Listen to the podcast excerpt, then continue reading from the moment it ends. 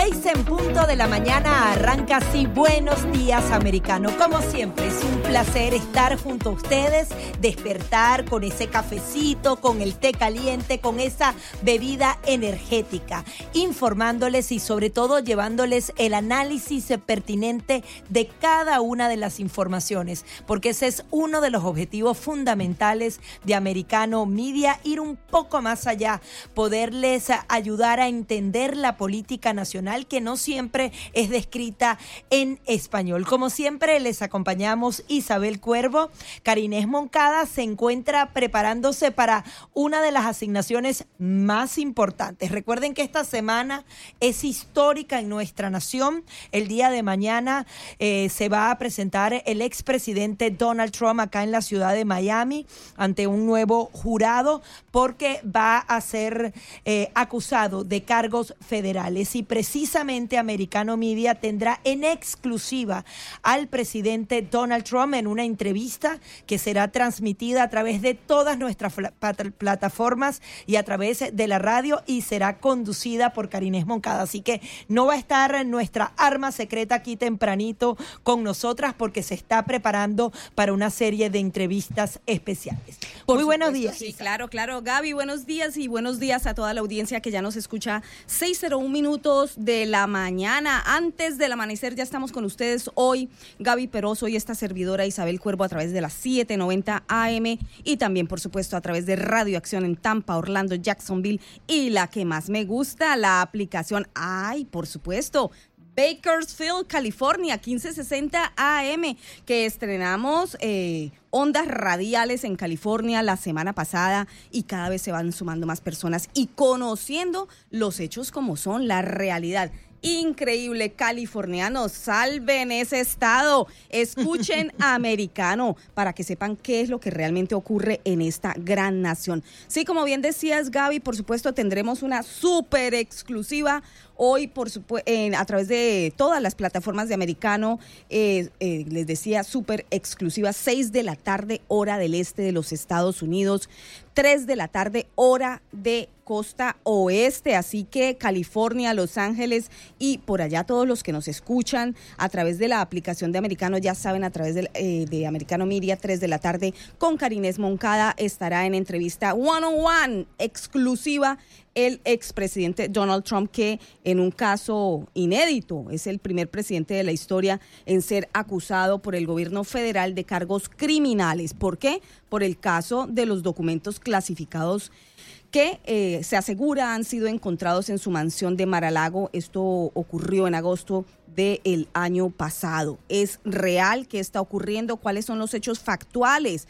Trump lo niega, insiste en que no es verdad eh, ese tipo de acusaciones que le levantan a él. 37, ¿no, Gaby? 37 acusaciones en torno a este mismo caso y son 37 cargos criminales que él desmiente. Incluso estuvo en Georgia diciendo en ese mitin político muy nutrido, muy aplaudido, muy lleno de gente y por supuesto muy eh, al estilo de Trump con muchísima fortaleza no solo del expresidente Donald Trump, sino del público. Es increíble las pasiones que sigue despertando Donald Trump y se reía ayer y antes, antes de ayer también eh, de cómo va superando en todas las encuestas, según informa Donald Trump y la cita una a una en su red social, de cómo supera a los contrincantes, incluido Joe Biden sentado en la Casa Blanca eh, con el poder en mano, pero Donald Trump lo supera por más de veintipico de puntos, dependiendo de la encuesta que leamos, Gaby. Sí, eh, este caso criminal continúa posicionándolo aún mejor en las encuestas y vamos a ver cómo se comporta todo el escenario político, porque ya comienzan a hacerse diferentes teorías de lo que podría pasar. Él nuevamente ha ratificado durante este fin de semana que él no va a renunciar a su candidatura, que incluso así enfrente cargos criminales, incluso si está en prisión, él va a correr por la Casa Blanca y de hacerse entonces presidente, lo podría hacer incluso desde la prisión. Pero ya vienen algunos análisis políticos asegurando que, bueno, que si él estaría enfrentando esos cargos criminales o incluso está en prisión, podrían haber posibilidades de impeachment, porque un presidente no debería eh, tener algún tipo de acusación penal. Es muy complejo. Y otro de los análisis que hacían Isabel es que esto debería ser un caso civil porque se refiere a documentos. Y adicionalmente hay precedentes de otros funcionarios, no necesariamente presidentes que tienen la posibilidad de desclasificarlos, pero como se trata de Trump, obviamente hay eh, intereses adicionales. Uno de los puntos que hay que estar pendientes es qué va a pasar con el presidente Donald Trump esta semana con respecto a su movilidad. Se espera que viaje, que llegue al, al aeropuerto internacional de Miami el lunes por la tarde, va a pasar la noche en su resort en Doral esto es aquí en el condado Miami-Dade, en el sur de Florida. Eso queda como unos 25, 30 minutos, dependiendo del tráfico de lo que sería la corte que queda en Downtown Miami. Y se espera que una vez se le lean los cargos federales, él eh, lo que ha dicho es que se va a declarar no culpable, luego vuelva de regreso a New Jersey, donde actualmente se encuentra, para hacer igual el pronunciamiento como lo hizo desde Mar-a-Lago cuando se presentaron esos cargos en Nueva York. Todo esto obviamente usted lo va a estar viendo en vivo y en directo desde Americano Media en todas las plataformas y seguramente una vez aterrice en el Aeropuerto Internacional de de Miami va a estar hablando con nuestra Karines Moncada. Seguramente su primer punto en la agenda una vez aterrice en Miami. Primer medio en español que tendrá en exclusiva al expresidente Donald Trump, Karines Moncada, nuestra compañera aquí de, Americano Media y compañera aquí de Buenos Días Americano, pues que se encuentra ya calentando motores, preparándose para ese one-on-one, ese cara a cara, cara a cara con Donald Trump en exclusiva por Americano. Casa de brujas, dijo Donald Trump. Hasta ahora esa ha sido su declaración. Esto es una casa de brujas y estoy citando textualmente esta acusación ridícula, dice, y sin ninguna base que ha lanzado contra mí el Departamento de Justicia de Joe Biden, así lo dice textualmente, acabará siendo recordada como el peor abuso de poder de la historia de nuestro país. ¿Será? ¿Será, Gaby, que esta es la historia de peor abuso de poder en la historia de los Estados Unidos. 786-577-2220 es la línea para que usted llame y se exprese aquí en Buenos Días Americanos. 786-577-2220 es el número al que usted está marcando ya, porque usted tiene derecho a voz, porque esto es americano. Otro de los puntos que hay que tener en cuenta es cómo ha venido reaccionando cada uno de los sectores políticos de importancia en la nación.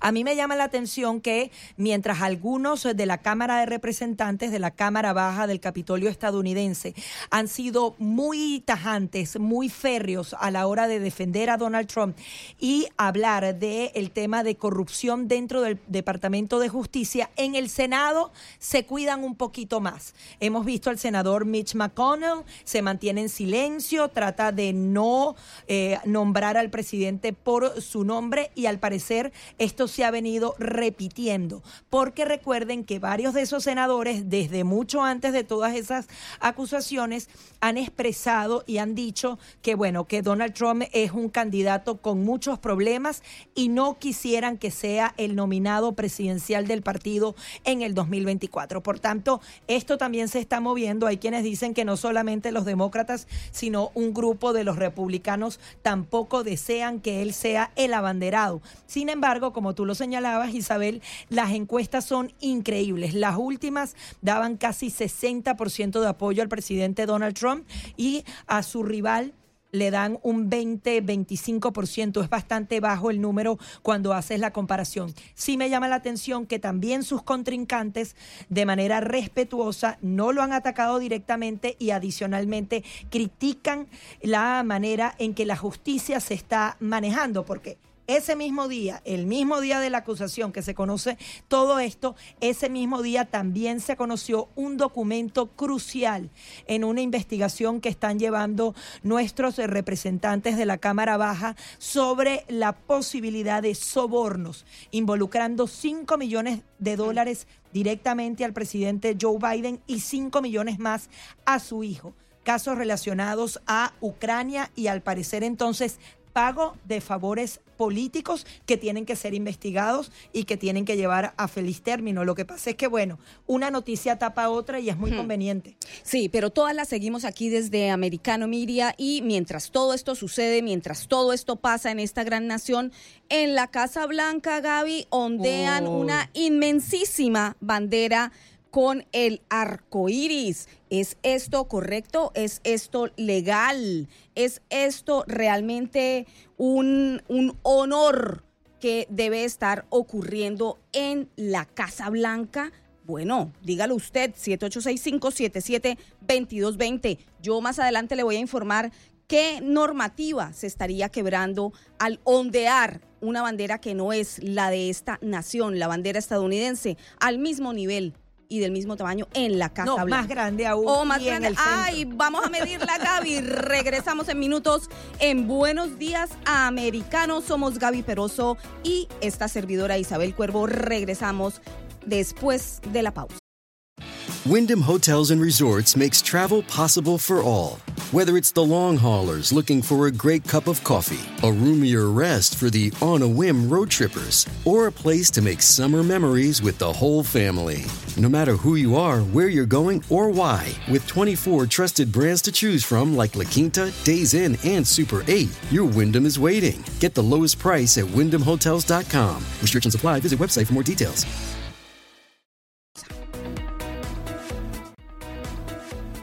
6:15 de la mañana y seguimos aquí en Buenos Días Americano. Gaby Peroso, esta servidora Isabel Cuervo y Karinés Moncada se encuentra preparándose para esa gran exclusiva 6 de la tarde hora del este de los Estados Unidos, solo, solo por Americano en vivo en directo con el expresidente Donald Trump. ¿Qué le irá a preguntar? Bueno, Dios mío. Uy, todo lo que usted quiere saber y también, sobre todo, qué le irá a contestar. Porque Trump ha sido siempre eh, una personalidad que, por supuesto, todo el mundo la conoce. Habla de frente, habla claro y argumenta y responde a la prensa exactamente lo que él piensa. Yo diría que claridad y transparencia sí hay, ¿no, Gaby? claridad y transparencia y responderle a la prensa sin darle la espalda, por supuesto en su estilo característico, hay que decirlo también como periodista, muchas veces ha sido muy fuerte con varios periodistas, ha sido muy fuerte con varios medios hegemónicos de comunicación y estará en su derecho o no, porque la verdad prima sobre la mentira o no, dígalo usted, 786577 2220 es nuestro número de teléfono, líneas abiertas en Buenos Días Americano. La repito, 786-577-2220. Gaby, me quedé en el anterior segmento eh, prometiéndoles confirmar, según la ley de los Estados Unidos, si es eh, permisivo, si se acepta el que otra bandera, cualquiera que ella sea, se ondee a la misma altura y con la misma relevancia que la bandera de los Estados Unidos. Y he encontrado aquí justamente la ley y el artículo que nos indica que no, según el Código 4 de los Estados Unidos, título 7, ninguna otra bandera o banderín debe colocarse por encima o, si está al mismo nivel, a la derecha de la bandera de los Estados Unidos de América excepto durante los servicios religiosos realizados por capellanes navales en el mar.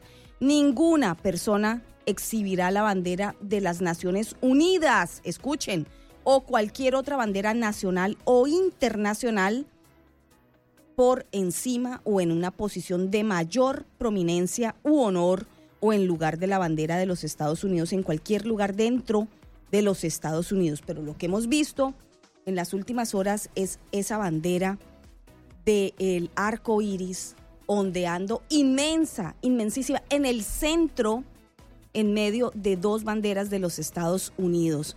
¿Es esto permisible? Esto indica el avance estrepitosamente rápido que está teniendo la ideologización y, por supuesto, lo que yo llamo en términos de análisis personal, el abuso de una minoría sobre la mayoría en esta nación. Es que la pregunta fundamental que nos podemos hacer aquí es si realmente esa ideología, esa nueva religión del orgullo gay es la que realmente está marcando los destinos esa la que mueve los hilos del poder en Estados Unidos. Si eso es así, es muy grave, porque la bandera americana ha ondeado en todo, absolutamente todo. Ha sido uno de los puntos fundamentales de la construcción de esta nación. Así como usted la ve en las películas, en Hollywood, en todas partes, ese sentimiento americano por encima de todo. Lo vamos a perder, lo vamos a tomar en segundo plano por un grupo que si bien tiene sus derechos, ese grupo está por encima de nuestra nación? Esa es una pregunta fundamental. Si esta ideología ahora es la que manda en los destinos y si se siguen entonces preparando para hacer un cambio fundamental y sobre todo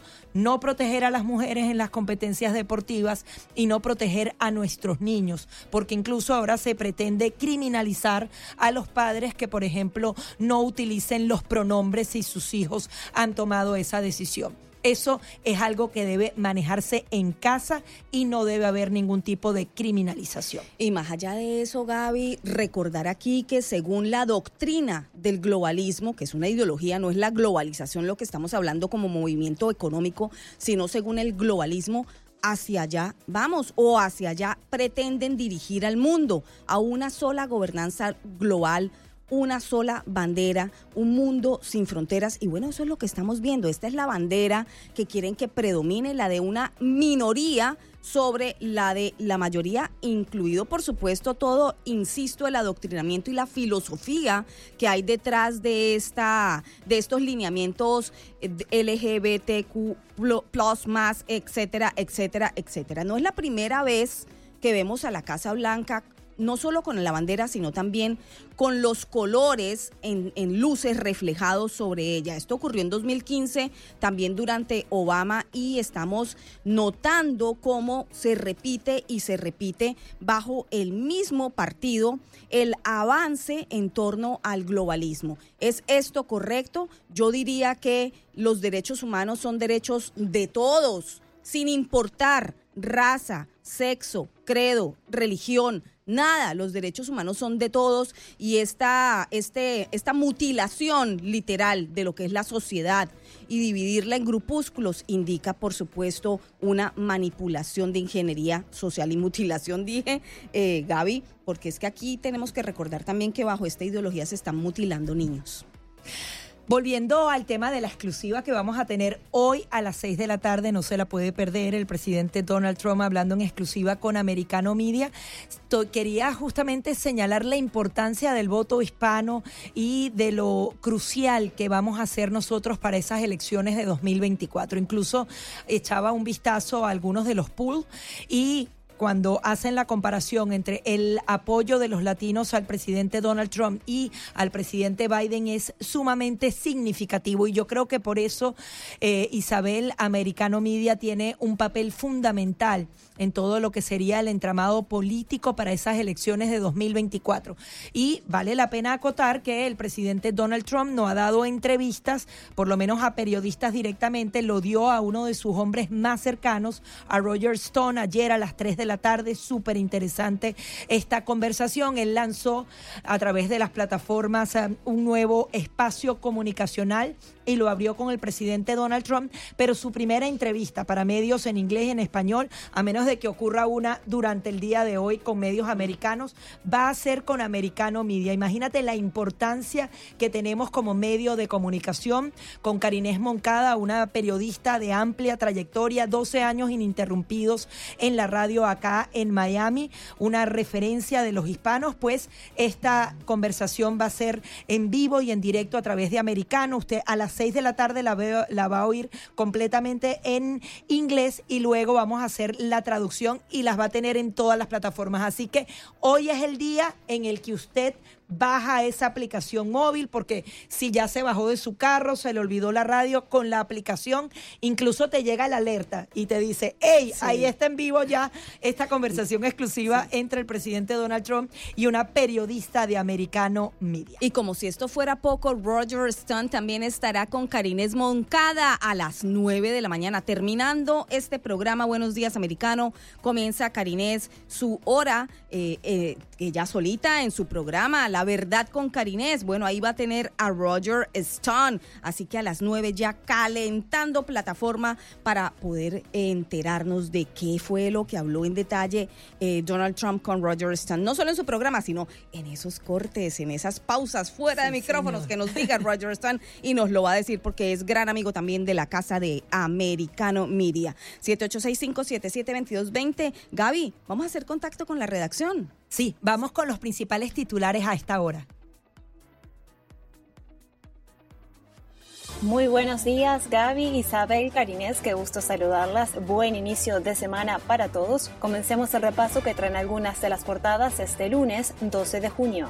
The New York Times. La acusación contra Trump muestra que uno de sus propios abogados presentó pruebas cruciales. Ivan Corcoran, quien fue contratado para representar a Donald Trump después de que los fiscales emitieron una citación para obtener documentos clasificados, podría ser un testigo clave en el juicio. Diario de las Américas. El millonario George Soros delega la gestión de su imperio de 25 mil millones de dólares y su legado político vinculado a la extrema izquierda a su hijo Alexander Soros, de 37 años. En una entrevista con el Wall Street Journal, Alexander señaló ser más político que su padre. Washington Post. Putin quería Gerson, ahora los residentes dicen que Rusia está tratando de destruirlo. Después de sobrevivir la ocupación rusa, los habitantes de la ciudad ucraniana fueron objeto de un fuego incesante por parte de bombas rusas, pero ahora están tratando de sobrevivir a las aguas de la inundación tras el colapso catastrófico de una presa. El nuevo Gerard Uruguay hace historia en Argentina al vencer a Italia y se proclama campeón del Mundial Sub-20. Un cabezazo de Luciano Rodríguez a los 85 minutos le dio al país sudamericano su primer título en un Mundial Sub-20. El país España.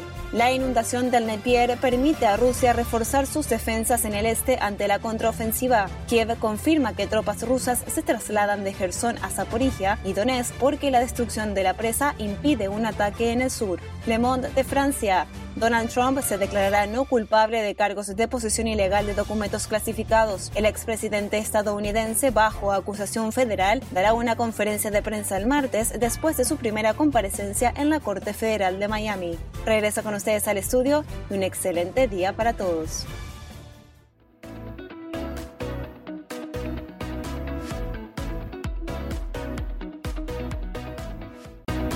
6:30 minutos de la mañana continuamos con más de Buenos Días Americano a través de Radio Libre 790M en todo el sur de Florida, desde Los Cayos hasta Palm Beach y también escuchándonos a través de Radio Acción en Tampa, Orlando, Jacksonville y en nuestro nuevo mercado que apenas eh, llevamos una semanita y unos días en California, en Bakerfield. Estamos escuchando esta poderosa señal de Americano Media. Ahora vamos a dar dar paso a las principales informaciones ocurridas en nuestros países en América Latina. Estas son las noticias más importantes de América Latina, hoy 12 de junio. Después de 40 días, fueron encontrados con vida los cuatro niños indígenas que quedaron perdidos en la Amazonía colombiana al accidentarse la avioneta en la que viajaban. Los hermanos de 13, 9, 5 y 1 año de la comunidad Huyoto sobrevivieron deambulando por la selva amazónica en la que habitan jaguares, pumas y serpientes venenosas. Los menores viajaban junto a tres adultos, incluida su madre, que murieron tras precipitarse la aeronave el 1 de mayo. Guardias indígenas fueron los primeros en llegar al sitio donde estaban los menores. Los dos más pequeños cumplieron años en medio de la espesura. Fuertes lluvias de los últimos días han provocado inundaciones en varias provincias del centro y el oriente de Cuba, con un saldo de una persona fallecida, miles de evacuados y numerosos daños materiales. Las autoridades reportaron el viernes la muerte por ahogamiento de un hombre de 60 años en la provincia de Granma, donde más de 7.200 pobladores fueron evacuados de sus viviendas. La Fuerza Aérea Cubana realizó rescates en la localidad del municipio de Yara, donde las personas quedaron atrapadas por las aguas en sus viviendas. 16 militares fueron detenidos por estar presuntamente involucrados en la ejecución de cinco civiles en el noreste de México registrada el 18 de mayo, informó la Secretaría de la Defensa en un comunicado. Un juzgado militar dictó las órdenes de aprehensión por presuntamente configurarse delitos contrarios a la disciplina militar, por lo que fueron detenidos de forma preventiva, detalló la institución. El crimen ocurrió en la misma zona donde en febrero pasado militares balearon un vehículo en el que viajaban siete jóvenes que al parecer salían de una fiesta, matando a cinco de ellos. Cuatro soldados son procesados por ese caso. René Rosales, americano. La hora de la verdad en Buenos Días Americano con Fernando Londoño. Y es la hora de la verdad, 6:33 minutos de la mañana, hora del este de los Estados Unidos y, por supuesto, con Fernando Londoño. Es esta hora de la verdad. Bienvenido, doctor Londoño, ¿cómo está? Estoy muy bien y si usted quiere le cuento la más linda historia jamás contada. Ay, Dios mío, doctor Londoño, no me asuste, no me asuste. ¿Tendrá que ver con ese esa puesta en escena en Cuba? No, no, no, no. Ah, después, me, después hablamos de la puesta en escena. Cuénteme usted qué trae. La más linda historia jamás contada. En las selvas de Colombia, un, eh, una familia indígena es amenazada con, por las FARC por reclutarle a sus hijos. El padre hace lo que puede y saca a sus hijos con su esposa en un avioncito que los va a llevar a un lugar seguro. El avión se cae en la selva no se vuelve a saber de ellos. Se teme por la vida de todos, se encuentran en el avión destrozado. Ha muerto el piloto, ha muerto un hombre que lo acompañaba, la madre de los niños y los niños no aparecen. Son cuatro niños de 13, 9, 5 y un niñito que no ha cumplido todavía un año. Y están perdidos en la selva, en la selva primitiva, en la selva enorme, en la selva gigantesca de miles de kilómetros. 40 días, doctor Londoño. Empieza la búsqueda. Empieza la búsqueda por personal especializado de nuestro glorioso ejército nacional, los lanceros, con toda clase de equipos modernos para buscar esos niños. Va también con ellos un perrito, el perrito Wilson, que se adelanta, que recorre, que busca por todas partes. Por fortuna los niños en su en la pérdida de sus objetivos porque están buscando un río han dado vueltas y están solo a unos kilómetros del campamento militar, un pequeño campamento en la mitad de la selva. Y miren ustedes, el perrito encuentra a los niños y va a decirle a la gente que tiene a los niños, pero el perrito se pierde, pero los niños aparecen. Y aparecen con vida en una selva en la que no sobrevive nadie. Animales feroces, culebras venenosas, alacranes. 40 días sobreviven esas criaturas en la selva. Un milagro de Dios. Los sacan de la selva los llevan al sitio donde aterriza milagrosamente un helicóptero por la noche, se los lleva a San José del Guaviare y de San José del Guaviare a Bogotá. Los niños están vivos en un sitio especial del hospital militar. Están vivos y están bien, lo dice el niño de cinco años que está muy aburrido porque no lo dejan salir a jugar. Los niños tienen que ser hidratados, tienen que estar por lo menos 15 días bajo revisión médica, pero están bien. Milagro de Dios, milagro de nuestro ejército, ¿No le parece la más linda historia jamás contada? amén. Ahora, eh, dentro de esa historia hay un punto particular que tenemos que tomar en cuenta, lo que usted señalaba al principio.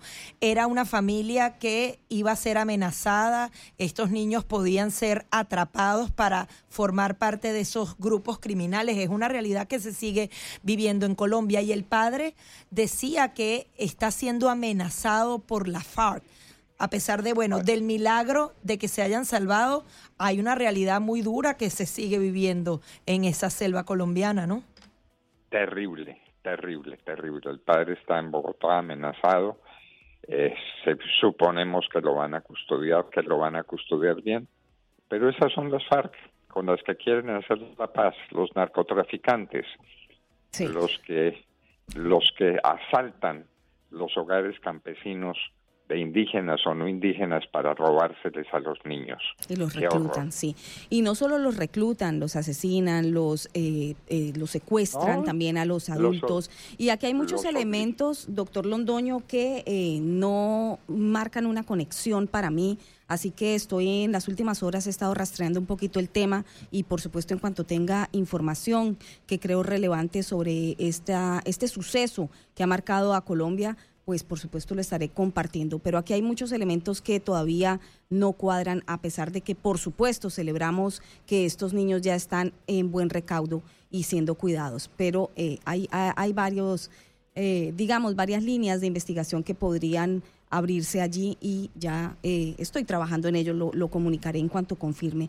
Pero más allá de eso, eh, doctor Londoño, quisiera llevarlo al escenario, le decía yo al inicio, eh, de esta puesta en escena en Cuba, porque Petro ha sellado un cese al fuego de seis meses con el ELN en tierra cubana. Nuevamente ahí lo vemos dándose la mano con eh, estos miembros de la guerrilla del ELN. ¿Qué está pasando allí en realidad? En realidad es un acuerdo entre amigos. El ELN y Petro son amigos, pero mire usted, firmaron un documento, la desafío a que busque una sola palabra donde diga que el ELN va a dejar el narcotráfico, que va a dejar la cocaína, que va a dejar el negocio que es el que mata a Colombia y que mata tanta gente en los Estados Unidos sin que la gente lo sepa. Y la mata inclusive sin que la sobredosis los lleve a la tumba, los mata en vida, destroza las vidas. No se dice de eso una sola palabra. El ELN no renuncia al narcotráfico. ¿De qué vale entonces lo que llaman la paz? Mientras en Colombia haya cocaína, acá tendremos lo que llaman la guerra, la destrucción de las familias, de la gente, del campo, la destrucción de todo y la muerte de muchos miles en los Estados Unidos. Cada vez la cocaína cobra más vida y ahora mezclada con el fentanilo es la mezcla más atroz que puede imaginarse. No ah. dicen una palabra sobre la cocaína. Sí, es increíble, como un pacto. Definitivamente. Finalmente, que nos queda un minutico, doctor Londoño, Estados Unidos ya confirmó que China tiene una base espía en Cuba desde 2019. Al principio lo estaban como negando, pero finalmente algunos documentos del Servicio de Inteligencia revelan esto. Frente a que estamos, o sea, China nos espía a 90 millas. A 90 millas y no se le olvide que China también quiere, China y Rusia quieren montar un centro de misiles en Nicaragua. E Irán, que también anda por la zona en Nicaragua, misiles en Nicaragua. Los Estados Unidos tienen que abrir los ojos. Se les está Pero metiendo los, ¿los quieren abrir o, o es parte de una nueva estrategia? Porque no puedo entender por qué no hay contundencia en este tipo de informaciones. No hay contundencia, no hay voluntad, parecería que no le interesa a los que les debería interesar. Los Estados Unidos tienen que abrir los ojos acá, desde Nicaragua, en, las, en los límites con Colombia, se, está montando una, una base. Así es, así es, doctor Londoño, pero... Les están montando un centro de espionaje. Claro, pero mientras tanto aquí en la Casa Blanca ondean la bandera multicolor arcoíris, doctor Londoño, estamos un poco no representados, diría yo. Doctor Londoño, será esta mañana. Hasta mañana y gracias por llamarme. Gracias, gracias a usted, Fernando Londoño, nuestro director político para América Latina en Americano. Momento de pausa, Gaby, y regresamos en minutos.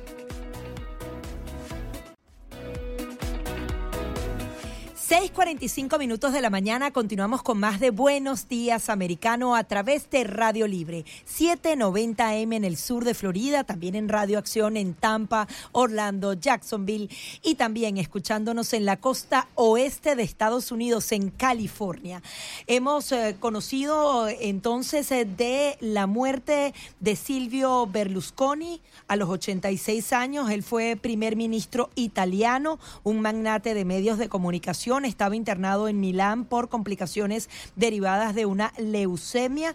Finalmente ha fallecido y justamente vamos a hacer contacto directo en Europa con eh, nuestro compañero Pablo Quiroga, quien nos puede dar más detalles de lo que se ha dicho allá en Europa sobre esta noticia. Sin duda, un hombre que ha marcado huella en, eh, la política europea y particularmente en la italiana. A pesar de mucha controversia, también un hombre muy importante en la política de ese país. Pablo, buenos días, ¿cómo estás? ¿Cómo estás? Eh, buenos días, un gusto saludarte a ti también Gaby. Eh, la verdad es que Europa despertó con esta noticia porque ya se dio a conocer hace aproximadamente tres horas eh, y se dio como eh, y recorrió prácticamente todo el mundo y todo el continente, todos están cubriendo lo que está pasando en estos momentos en Italia, porque ya lo señalaste un poco, eh, Silvio Berlusconi padecía de leucemia, pero si bien sí, él ya estaba internado desde hace unos días atrás, el pasado 9 de junio, había ingresado a la clínica producto de una infección pulmo- pulmonar y seguía hospitalizado. Lo que nadie sí eh, podía suponer es que iba a fallecer.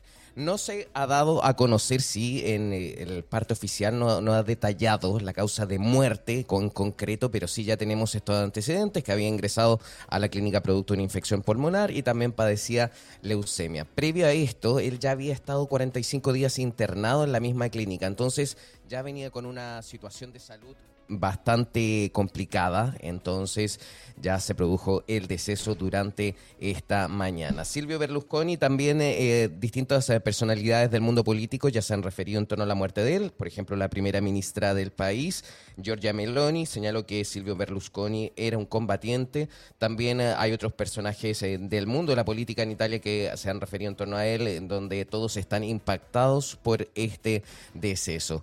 Todavía no se sabe cuál va a ser eh, el protocolo para este tipo de situaciones. Ha sido Silvio Berlusconi primer ministro del país durante cuatro periodos, no, no son consecutivos, sí, pero ha estado a cargo de la nación. Así que se espera, por supuesto, todos los reconocimientos en torno a esta situación y, recordarlo, por supuesto, y homenajearlo en el país. Para algunos era una persona querida, para otros era una persona odiada, pero sin embargo marcó el futuro y el destino de la política del país en momentos importantes y claves. También hay distintas declaraciones del Parlamento Europeo, también del Consejo Europeo. Ha sido una mañana bien agitada. Recordemos también que eh, en Europa el día jueves eh, fue festivo, entonces eh, ahora recién todos se vienen sintonizando y uniendo a las en distintas noticias que van apareciendo después de ya cuatro días de días feriados en el viejo continente. Sí, Pablo, eh, tú estás en suelo europeo, estás ahora en Lisboa. Por supuesto, esto es una noticia que no solamente eh, importa para eh, los europeos o importa en Europa hoy en día, sino que le está dando la, la vuelta al mundo la muerte de Silvio Berlusconi, eh, quien pues se destacó no solamente como político, sino también un gran magnate de los medios italianos, ¿no? Y fundador y presidente de Forza Italia. Este partido eh, ya ha dado alguna declaración, hemos escuchado algo de, de Meloni o no. Sí, de Meloni ya también, eh, como lo mencionábamos recién, eh, ya se, eh, ella a través de su cuenta de Twitter también publicó un video, publicó un video donde despide a el primer ministro, al ex primer ministro de Italia y dice que fue un combatiente. El video ya dura varios minutos, así que también todo el mundo lo puede chequear, pero básicamente eh, lo recuerda como una gran persona y que dio políticas, hizo políticas transformacionales para el país y por lo tanto pretende que así sea recordado. Así que no es de extrañar que vayan los homenajes a comenzar en esta jornada durante estos cinco días, así que vamos a estar atentos también para ir contándoles eh, todas las novedades en torno a este hecho que acaba de ocurrir, la muerte de Silvio Berlusconi, ex primer ministro de Italia. Sí, y seguramente van a haber muchos pronunciamientos porque era un hombre que eh, luchó adicionalmente contra el avance de los comunistas en Europa. Desde 1994 se hablaba de realizar una revolución liberal y también tenía él muchos puntos conservadores en su discurso político. Muchísimas gracias, Pablo. Muchas gracias. Gracias, que estén bien, estamos atentos. sí, que eh, me gustaría también, respecto a lo que tú dices, hay una declaración bien importante que hizo Mateo Renzi, que también fue ex primer ministro y ahora es actual senador y lo hizo también a través de la televisión pública del país, lo entrevistaron, lo estuve también chequeando, que dice que muchos lo amaban, muchos lo odiaban. Hoy todos deben reconocer que su impacto en la vida política, pero también económica, deportiva y televisiva no tuvo precedentes. Y hoy Italia llora junto a su familia, a sus seres queridos, empresas y todo el mundo. Así que un abrazo afectuoso y así lo despide. Gracias, Esto ha sido por ahora y cualquier cosa les voy informando. Gracias, por supuesto, Pablo. Tenemos excelente representación de Americano Media en suelo europeo desde Portugal y desde aquí, desde la costa este de los Estados Unidos. Te mandamos hasta allá un gran abrazo. Gracias. Gracias, buen día. Bueno, sí, Gaby, increíble, no solamente importante esta noticia por la muerte de una personalidad como Berlusconi, sino que también hay que recordar, y le preguntaba por eso a Pablo sobre Meloni, porque por supuesto... Eh, Meloni en este momento es absolutamente relevante. Giorgia Meloni ha sido un fenómeno en la política italiana y ya hoy como presidente del Consejo de Ministros de la República Italiana eh, será quien lleve esa bandera de este de lo que significó Berlusconi en la política italiana. Lo visitó hace tampoco unos días, lo visitó en el hospital y eh, incluso fue difundido por medios italianos, medios eh, importantes, esa visita de esta, diríamos, abanderada de, de, Berlusconi y mandaron desde allí un importante o potente mensaje por los medios y es el que no vota no es un buen italiano. Hay que observar Italia porque eh, lo que ocurre en Italia tendrá que afectar también designios de toda Europa. La fuerza de Italia dentro del Consejo Europeo es importante. Volviendo al terreno nacional aquí en Estados Unidos, hablarles un poco de el juez, la juez que va a supervisar el caso de Donald Trump es una persona de poco más de 40 años, fue designada justamente por el presidente, ahora supervisará este juicio, según los expertos podría influir en la confianza del público estadounidense. Se dice que el juicio va a ser imparcial. Recordemos que en Nueva York habían muchas dudas sobre quiénes serían los representantes de la justicia de conocer este caso. Se trata de Aileen Cannon y ella eh, justamente tiene que supervisar la selección de los miembros del jurado, determinar qué pruebas pueden presentarse en el juicio. Recordemos que si es a través del jurado, es el jurado quien finalmente tiene la última palabra y comentarles entonces que será en horas de la tarde cuando llegue al Aeropuerto Internacional de Miami el expresidente Donald Trump, proveniente de New Jersey. Él estará aquí, dormirá en su resort en la ciudad de Doral y posteriormente entonces se trasladará el día de mañana eh, alrededor de las 3 de la tarde, si no me equivoco, es este juicio en Downtown Doral y luego entonces se pronunciará. No, en Downtown de Miami. De Miami, perdón. Downtown, él va a dormir en Doral y, va a estar en Downtown eh, de Miami y usted no se puede perder a las 6 de la tarde la entrevista exclusiva de Americano Media a través de todas sus plataformas, radio, en el app, en todos los canales de streaming con Karinés cada uno de los miembros de este maravilloso equipo de Buenos Días Americano. Ella está en eso, preparándose para eso y para la entrevista que tendrá a las 9 en punto de la mañana con Roger Stone, uno de los eh, de las personas más cercanas a Donald Trump y quien habló extendidamente el día de ayer con él. Vamos, Gaby, al volver les vamos a contar quién es ese fiscal especial que está llevando a cabo esta investigación o acusación sobre Donald Trump. Pausa y regresamos en minutos en Buenos Días Americano.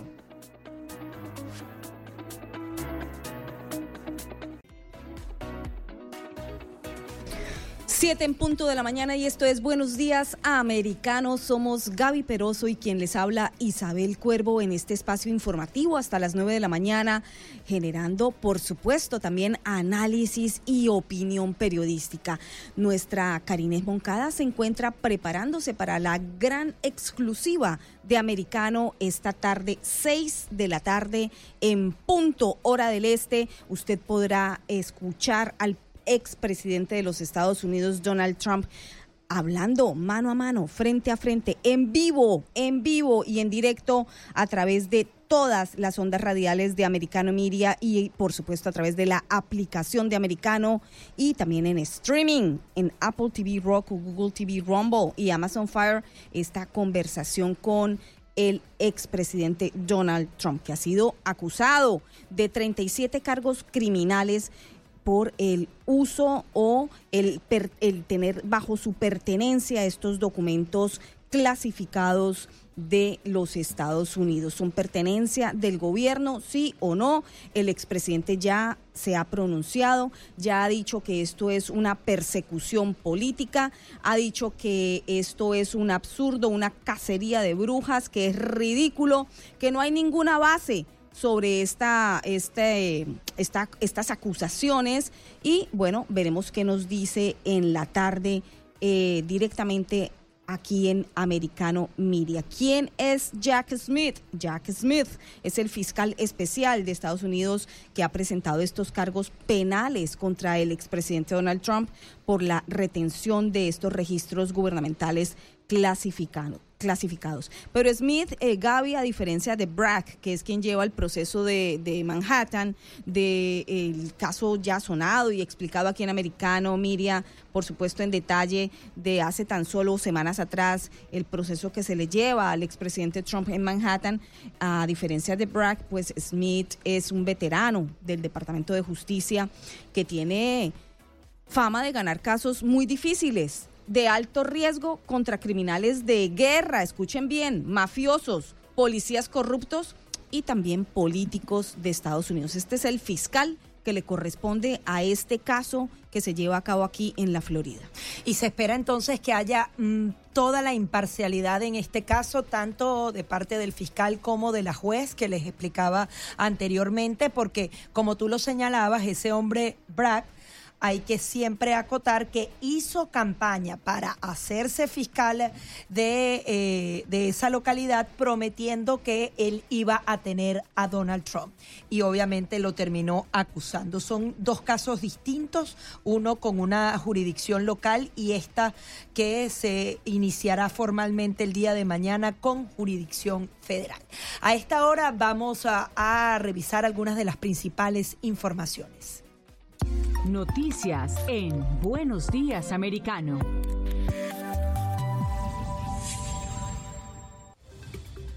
El expresidente Donald Trump calificó de ridículos e infundados los 37 cargos federales presentados por el Departamento de Justicia en su contra. Trump alega que su acusación se programó para desviar la atención de un supuesto escándalo de soborno que se centra en el presidente Joe Biden y que lo involucra con una empresa ucraniana de gas, Burisma Holdings.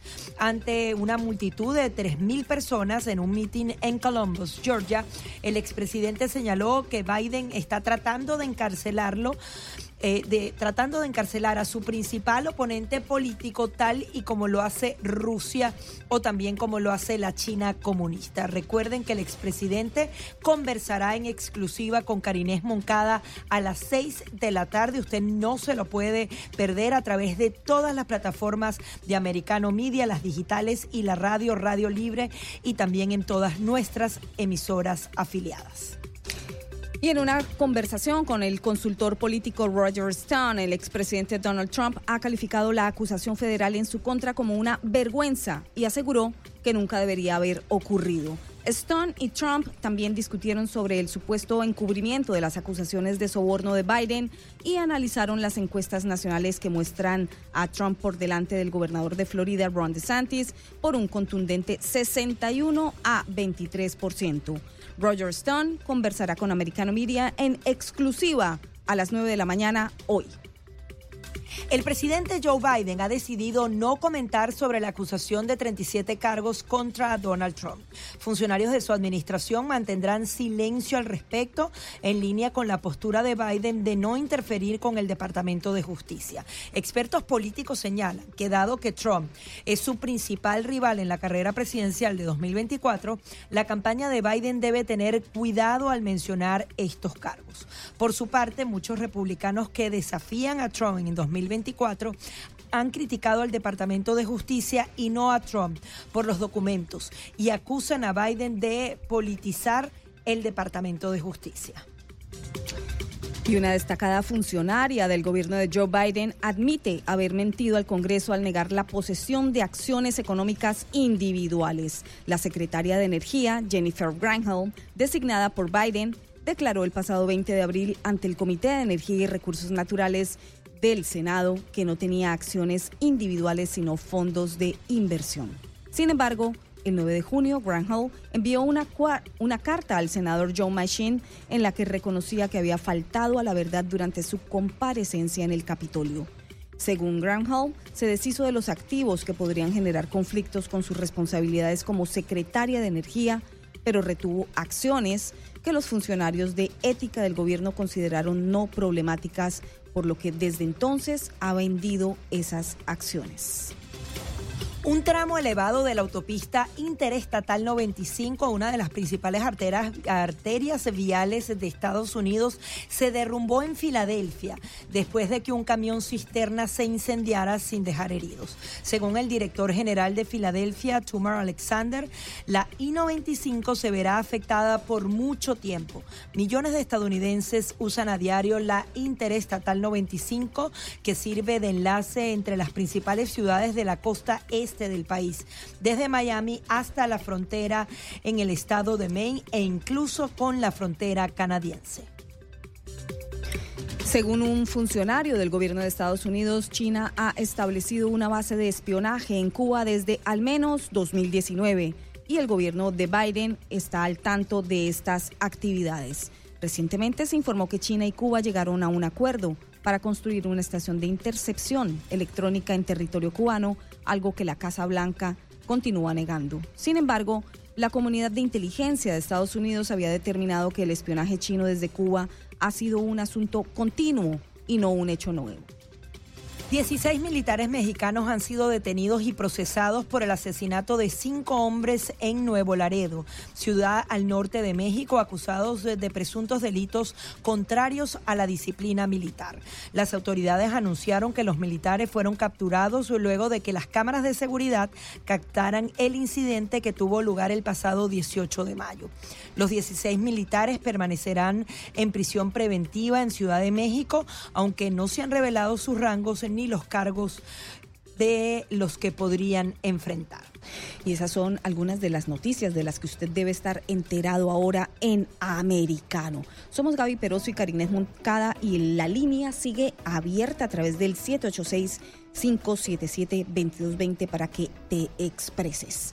Momento de pausa. ¿Cuánto nos queda producción? Porque es que tengo en mi mano los resultados de la encuesta de CBS que se publicó este fin de semana y escuchen bien, el 80% de los votantes republicanos, 80%, dicen que Trump debería ser presidente incluso si es condenado. Según esta encuesta de CBS que ha sido publicada el domingo, el 80% de los votantes piensa esto.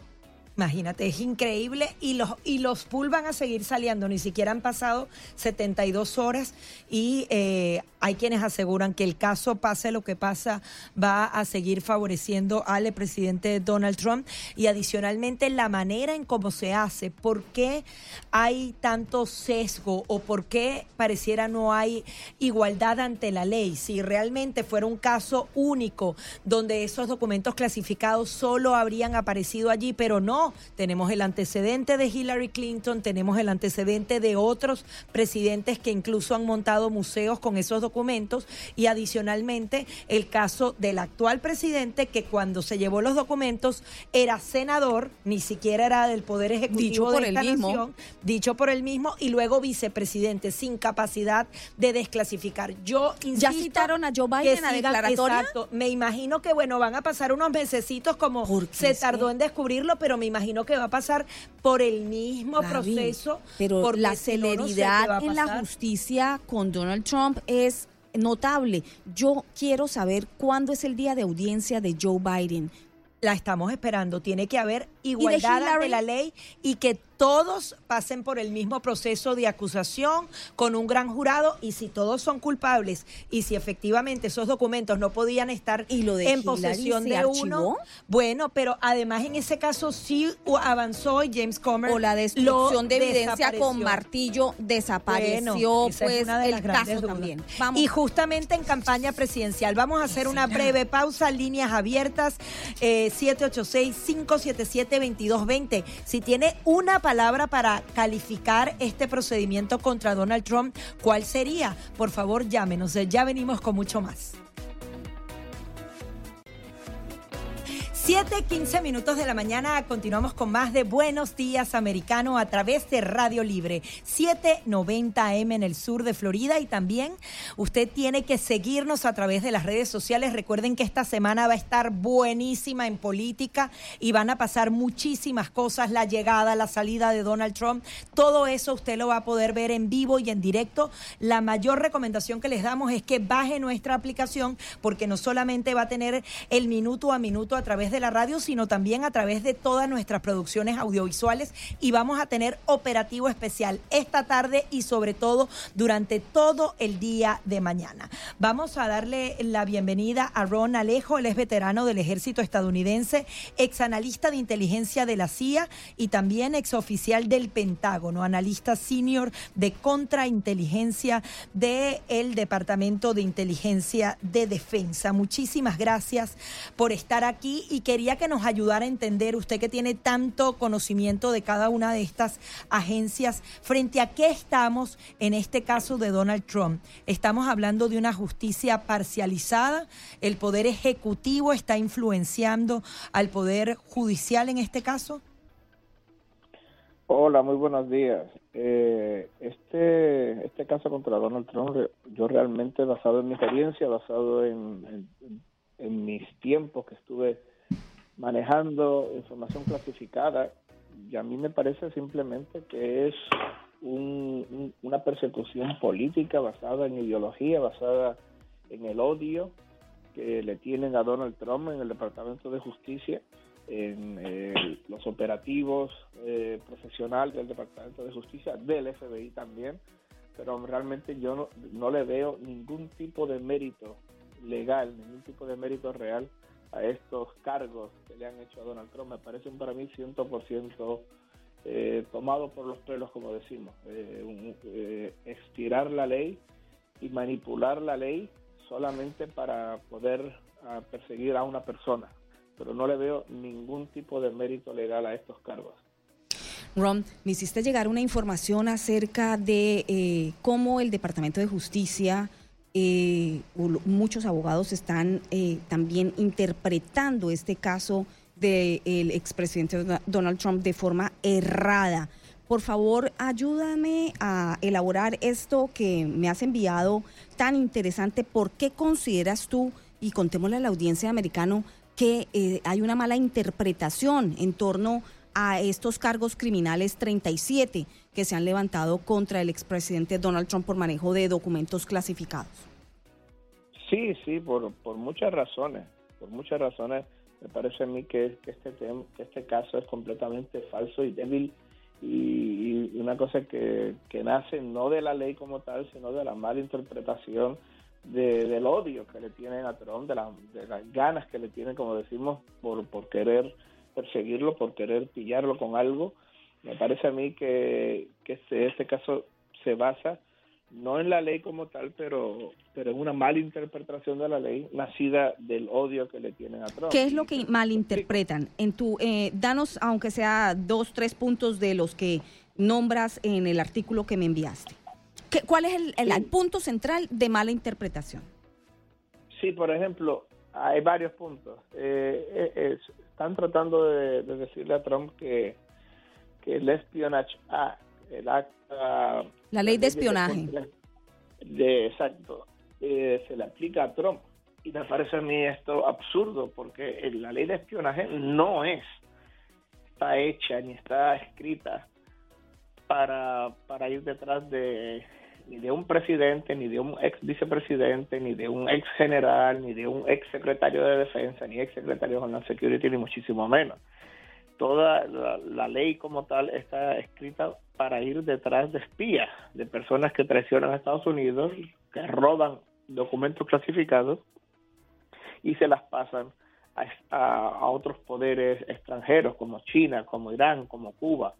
Para eso es que está hecho esta ley, así para, la, para las personas como Ana Montes, como Robert Hansen, como Pollard, eh, personas que, han robado como Hendrich Ames, eh, personas que han, que han robado información secreta de Estados Unidos por su posición y por la razón que se llama, más que nada por dinero, le pasan estos secretos a países extranjeros. Para eso es que fue hecha esa ley, no para, para un presidente. Y luego está el timing, ¿no? El momento, en un segundo punto, el momento en que Trump mueve esos documentos. Explícalo, por favor.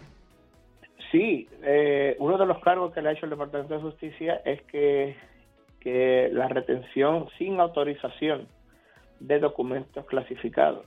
Eso también es absurdo porque si Trump, y obviamente todos sabemos que es verdad, que si Trump eh, autorizó el movimiento de esos, de esos documentos desde la Casa Blanca a Maro Lago cuando era presidente, entonces el movimiento está por definición autorizado, y no solamente autorizado, sino autorizado por la máxima autoridad, por el presidente de los Estados Unidos. La gente tiene que entender una cosa, si el presidente de Estados Unidos dice que, el restaurante de la esquina, el garaje de mi casa, la oficina de mi casa, eh, el mar o lago, lo que sea, es un sitio autorizado para mantener eh, documentos clasificados, por, por el artículo 2 de la Constitución. Él es el jefe ejecutivo del gobierno del Ejecutivo de Gobierno, pues por artículo de la Constitución, ese restaurante, ese garaje, ese cuarto y Mar Orago automáticamente se convierten en sitios eh, autorizados por el gobierno federal para mantener documentos clasificados. O sea que ese cargo que le hacen de que es sin autorización, eso es absolutamente falso. Ahora bien, si tú me dices a mí que después que Trump dejó de ser presidente, cuando era un ciudadano privado, un ciudadano que, no tiene nada que ver con el gobierno de Estados Unidos, después del, 20 de enero del 2021. Trump de alguna manera se metió en la Casa Blanca eh, sin que nadie lo notara, tomó esos documentos clasificados de la Casa Blanca, los robó de allí, se los llevó a Maro Lago, ahí sí yo le doy un punto al Departamento de Justicia, ahí tienen un caso. Pero si el presidente de los Estados Unidos, si Trump cuando era presidente de Estados Unidos autorizó el movimiento de esos documentos clasificados de la Casa Blanca Maro Lago, entonces está completamente está completamente justificado y autorizado ese movimiento. Otra cosa más, el Trump ha dicho, y es cierto, que el presidente de los Estados Unidos tiene el poder supremo de declasificación. Eh, de, clasificación es que usualmente un documento clasificado, un documento que es secreto o top secret o secreto máximo, eh, tiene que pasar por un proceso para que el gobierno federal diga, no, este documento no es clasificado, este documento ahora es eh, sin clasificar, es un documento público. Pero el presidente de los Estados Unidos tiene ese mismo poder automáticamente y Trump lo que ha dicho es que todos esos documentos clasificados, que eran clasificados, antes de moverlos a Mar o Lago, él los declasificó por su autoridad y su poder. Y eso es completamente cierto. El presidente de los Estados Unidos tiene total poder de, de, clasificación. Un caso similar, por ejemplo, que yo siempre, a mí me gusta mencionar, es el caso de, Donald Kaiser. Donald Kaiser era un alto oficial del Departamento de Estado, del State Department. Eh, tenía muchísima autoridad, el hombre era equivalente a un, a un general de dos estrellas. Era un SIS civil, pero el equivalente de un SIS civil a un general de dos estrellas. Y este hombre tenía una novia de Taiwán. Y esta novia de Taiwán era una espía de Taiwán. Y una de las misiones que ella tenía era robarle documentos clasificados al señor Kaiser. Y él le daba documentos clasificados a su novia de Taiwán. Se la, él cogía documentos clasificados del Departamento de Estado y se los pasaba a su novia de Taiwán. El FBI se enteró e intentó meterlo a la cárcel al señor eh, Kaiser por darle documentos clasificados. Pero ¿qué pasó? Que el señor Kaiser tenía, también estaba en la lista de personas con, con poder de, de clasificación. Y cuando él le cuando lo trataron de meter a la cárcel por eso, él simplemente dijo, no, no, todos los documentos que yo le daba a mi novia de Taiwán, yo los declasificaba en el momento, por mi autoridad, ipso facto, automáticamente. Qué bueno y no, pudieron, y no lo pudieron meter a la cárcel por, por, por darle documento clasificado a su novia espía de Taiwán. Ahora, eh, nos queda apenas minuto y medio. Por otra cosa. Nos queda minuto y medio. Eh, si no existen cargos para esa ley de espionaje si no hubo robo de documentos, si no hubo un traspaso a una potencia extranjera, incluso tomando este antecedente que usted hace. Estos cargos deberían desestimarse automáticamente de manera rápida. ¿Y por qué se agregan allí? Es para justamente abultar y que sean 37 cargos criminales, porque esto obviamente impacta. Incluso se publican fotografías con las cajas dentro de Mar Lago. Eh, ¿Crees que adicional, o sea, se ha engrosado más el caso para hacer más daño político? Bueno, eso de engrosar el caso es una táctica que hacen siempre los, eh, fiscales. Los fiscales, si, si tú robas un banco, no te van a simplemente a, acusar de robar un banco. Te, acusan de, de, 50 crímenes. Eh, eh, conspirar para robar un banco, planear de robar un banco, eh, eh, abrir la puerta ilegalmente del banco, eh, retirar el dinero. Te, hace muchos crímenes para, para así tener un caso fuerte. Gracias, Pero cada persona que analiza este tema se da cuenta que esto es un caso fatulo, es un caso falso, es un caso que no tiene mérito legal. Gracias, Ron, por tu claridad y por el conocimiento, por supuesto, de cómo funciona la justicia. Ron Aledo, veterano del ejército estadounidense y ex analista de inteligencia de la CIA. Gracias por habernos acompañado en Buenos Días América. Encantado, Gracias, Ron. Volvemos en minutos, 7.26 de la mañana. Esto es Buenos Días, Americano. 7.30 de la mañana y esto es Buenos Días Americano por las 7.90 AM en el sur de la Florida. También estamos en Bakersfield, California, 1560 AM. Buenos días. Buenos días a esa costa oeste que se ha sumado a escuchar a Americano desde la semana pasada y estamos contentísimos también de poder escucharlos a ustedes a través de la línea 7865 772220. Americano Media, lugar de exclusivas y de información relevante que usted debe saber. Por supuesto, a, las 9 de la mañana, Roger Stone con Karines Moncada, aquí en vivo, en directo. Y a las 6 de la tarde, la gran exclusiva de Americano Media, también eh, el expresidente Donald Trump estará concediéndonos entrevista para explicarnos en detalle su punto de vista sobre estas 37 acusaciones, 37 cargos penales que le han levantado en este caso de los documentos clasificados encontrados en su residencia el año pasado. Los cargos eh, federales, Gaby, incluyen acusaciones de retención ilegal de secretos del gobierno, obstrucción a la justicia y conspiración. Para hablar de esto, hemos invitado a Alfonso Aguilar, que ya está conectado con nosotras, Gaby, y eh, por supuesto es nuestro director político de Americano Media, pero también fue empleado federal para la Oficina de Ciudadanía de los Estados Unidos. Bienvenido, Alfonso, ¿cómo estás? Te saludamos Gaby e Isabel. Gaby, Isabel, un placer estar con ustedes. Muy buenos días. Gracias, Alfonso. Tú has lanzado un pronóstico que coincide con las encuestas, por lo menos de las últimas horas, y es que estos casos, estas acusaciones, eh, van a darle un punto positivo a Donald Trump en esta contienda electoral presidencial. ¿Por qué? Bueno, porque es que se ve que es una cacería de brujas. Se ve que eh, los demócratas están utilizando el sistema de justicia criminal para perseguir a su principal rival político, para inhabilitarlo, para tratar de destruirlo políticamente. Eh, y, se nota, se nota leguas y así está reaccionando la gente.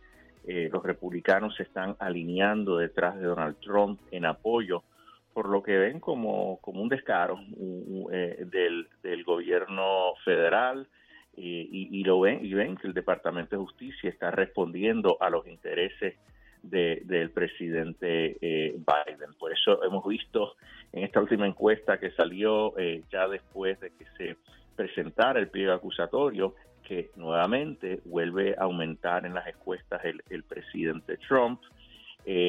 lo vimos también cuando se recuerdan, cuando se radicó esa acusación en Nueva York relacionada al pago de Stormy Daniels. También vimos un aumento en las encuestas y también los donativos, porque los donativos es, una forma de expresión, ¿verdad? La gente diciendo, mira, vamos a apoyar a esta persona que está siendo perseguida. Y la gente ve que esto no es solo un ataque a Donald Trump, pero un ataque también a la democracia. hay que recordar que a Hillary Clinton, eh, por, por cosas similares, no le, no le radicaron cargo. Incluso en el caso de ella quizás era más serio. Tiene un servidor privado en su casa con miles de correos electrónicos que contenían material clasificado y ella destruyó esos correos electrónicos. Recordemos eso. Eh, eh, y el presidente Biden ha tenido, eh, se encontró, se encontraron documentos clasificados en un sinnúmero de lugares, en residencias, en un centro de la Universidad de Pensilvania, en el garaje de una de sus casas de veraneo. y ya fue llamado a rendir indagatoria a la justicia. No, ese es el problema. O sea, sabemos que hay una investigación, pero con la evidencia que ya se ha conseguido, entonces habría también que erradicarle cargos. Porque ¿Por qué, Alfonso? ¿Por qué no lo han llamado? ¿Qué piensas tú? ¿Por qué en unos casos eh, opera la justicia tan rápidamente y en otros no?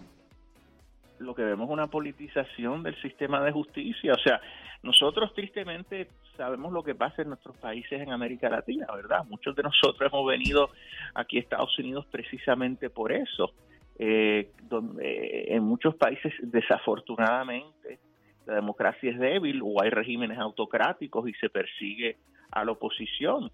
Mira, ahora, ahora mismo en Colombia, por ejemplo, se ha reanudado, la izquierda reanudó eh, su persecución en los tribunales en contra del expresidente Uribe. En Brasil, lo mismo, un fiscal de izquierda está persiguiendo al expresidente Bolsonaro a través de los tribunales.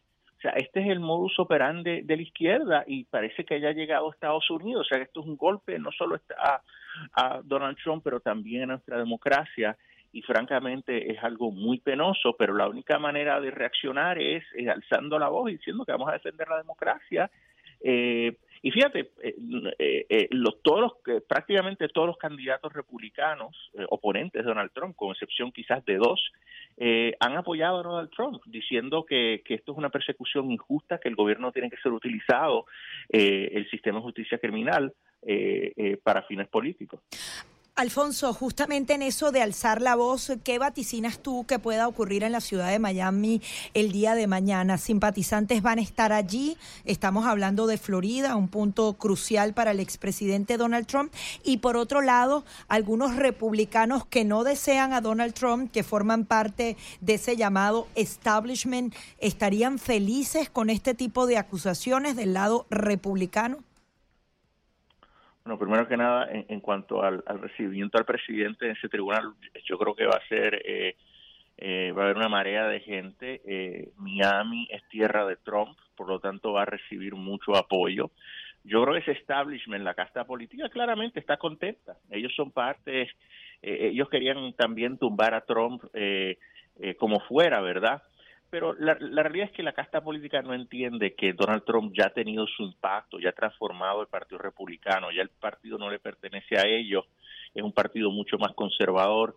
Todos los candidatos, prácticamente todos los candidatos que están corriendo para la Organización Republicana, eh, eh, filosóficamente eh, tienen una visión muy parecida a Donald Trump. El, gobernador de Santis es un, es un gobernador sumamente conservador. O sea que, que vamos a ver, ¿verdad? Por ahora, eh, políticamente, si estos números se mantienen en las encuestas, Donald Trump eh, va a ganar la nominación republicana. Y aún si le, han, si le han radicado cargos, él puede ser candidato, puede continuar eh, en la contienda. Y vamos a ver también cuándo se da un juicio, porque yo no sé si, si veamos un juicio antes de las elecciones, es posible que se dé después de las elecciones. Y a eso iba. Cuando Trump es posible que ya sea presidente. Claro, y a eso iba Alfonso, porque mañana martes en la Corte Federal de Miami, 3 de la tarde, estará presentándose Donald Trump allí, cumpliendo esta cita que eh, pues le ha puesto la justicia. Pero su equipo legal ha insistido eh, que, es inocente y que este caso en contra del expresidente pues, eh, de ser aceptado en las Cortes podría terminar incluso llegando a la Corte Suprema justo en medio de la campaña el eh, presidencial de los Estados Unidos. ¿Esto qué significa? Por favor, ayúdanos a entender si esto eh, va a ser un cisma dentro de la, de la actividad política de Estados Unidos, sin duda, pero ¿qué significa en términos éticos también? Bueno, es, que si se radica un cargo, o sea, un caso en medio de una campaña política, porque eh, eh, hay que ver aquí el tema de, cuándo se está radicando esto, ¿verdad? Cuando Trump ya ha anunciado que es eh, candidato a la nominación republicana, con, qué sé yo, seis, siete meses, un poco más, a la primera contienda primarista, esto va a tener un impacto. Por eso el presidente dice que esto es una forma de intervención electoral. Aquí hay que decir algo, eh, eh, Gaby e Isabel. Los cargos que se han radicado son serios. O sea, definitivamente esto es una persecución. Eh, pero al ver los cargos, eh, uno ve que son serios y, y, tienen evidencia contundente, que se basa en grabaciones, que se basa en mensajes de texto. Ah, pero claro, eso es, es, lo que dice la fiscalía. Ahora tiene que venir la defensa del presidente y, y, rebatir eso y explicar por qué esa evidencia está sacada fuera de contexto o no refleja la realidad. Y sobre todo la justicia confirmar y comprobar que él es culpable. No al contrario, como lo ha declarado Hillary Clinton, que tiene que demostrar su inocencia. Es inocente hasta que se demuestre lo contrario. No, to totalmente, totalmente. Pero hay que reconocer que las acusaciones son serias y, y, y sus abogados tienen que hacer un buen trabajo para rebatir esas, esas alegaciones. Eh, ayer el propio exsecretario de Justicia, Bill, Bill Barr, que fue secretario de Justicia en la administración Trump, dijo que, que aun si lo encontraban culpable por la mitad de los cargos, eh, estaba frito, básicamente así lo dijo. Eh, que eran cargos muy dañinos. Alfonso, tenemos que hacer una breve pausa y queremos justamente analizar junto a ti estas declaraciones que daba él y también el impacto político, porque pareciera que los demócratas están atrapados en esa figura de Joe Biden, no pueden lanzar otro candidato porque no pueden retar al jefe y esto, este rematch entre Trump y Joe Biden podría ser interesante para ellos y quizás por eso se está avivando todo este tema de las investigaciones contra Donald Trump. Vamos a hacer una breve pausa y al regreso seguimos conversando con Alfonso Aguilar, director político de Americano Media y también él fue jefe de la Oficina de Ciudadanía de Estados Unidos. Ya venimos.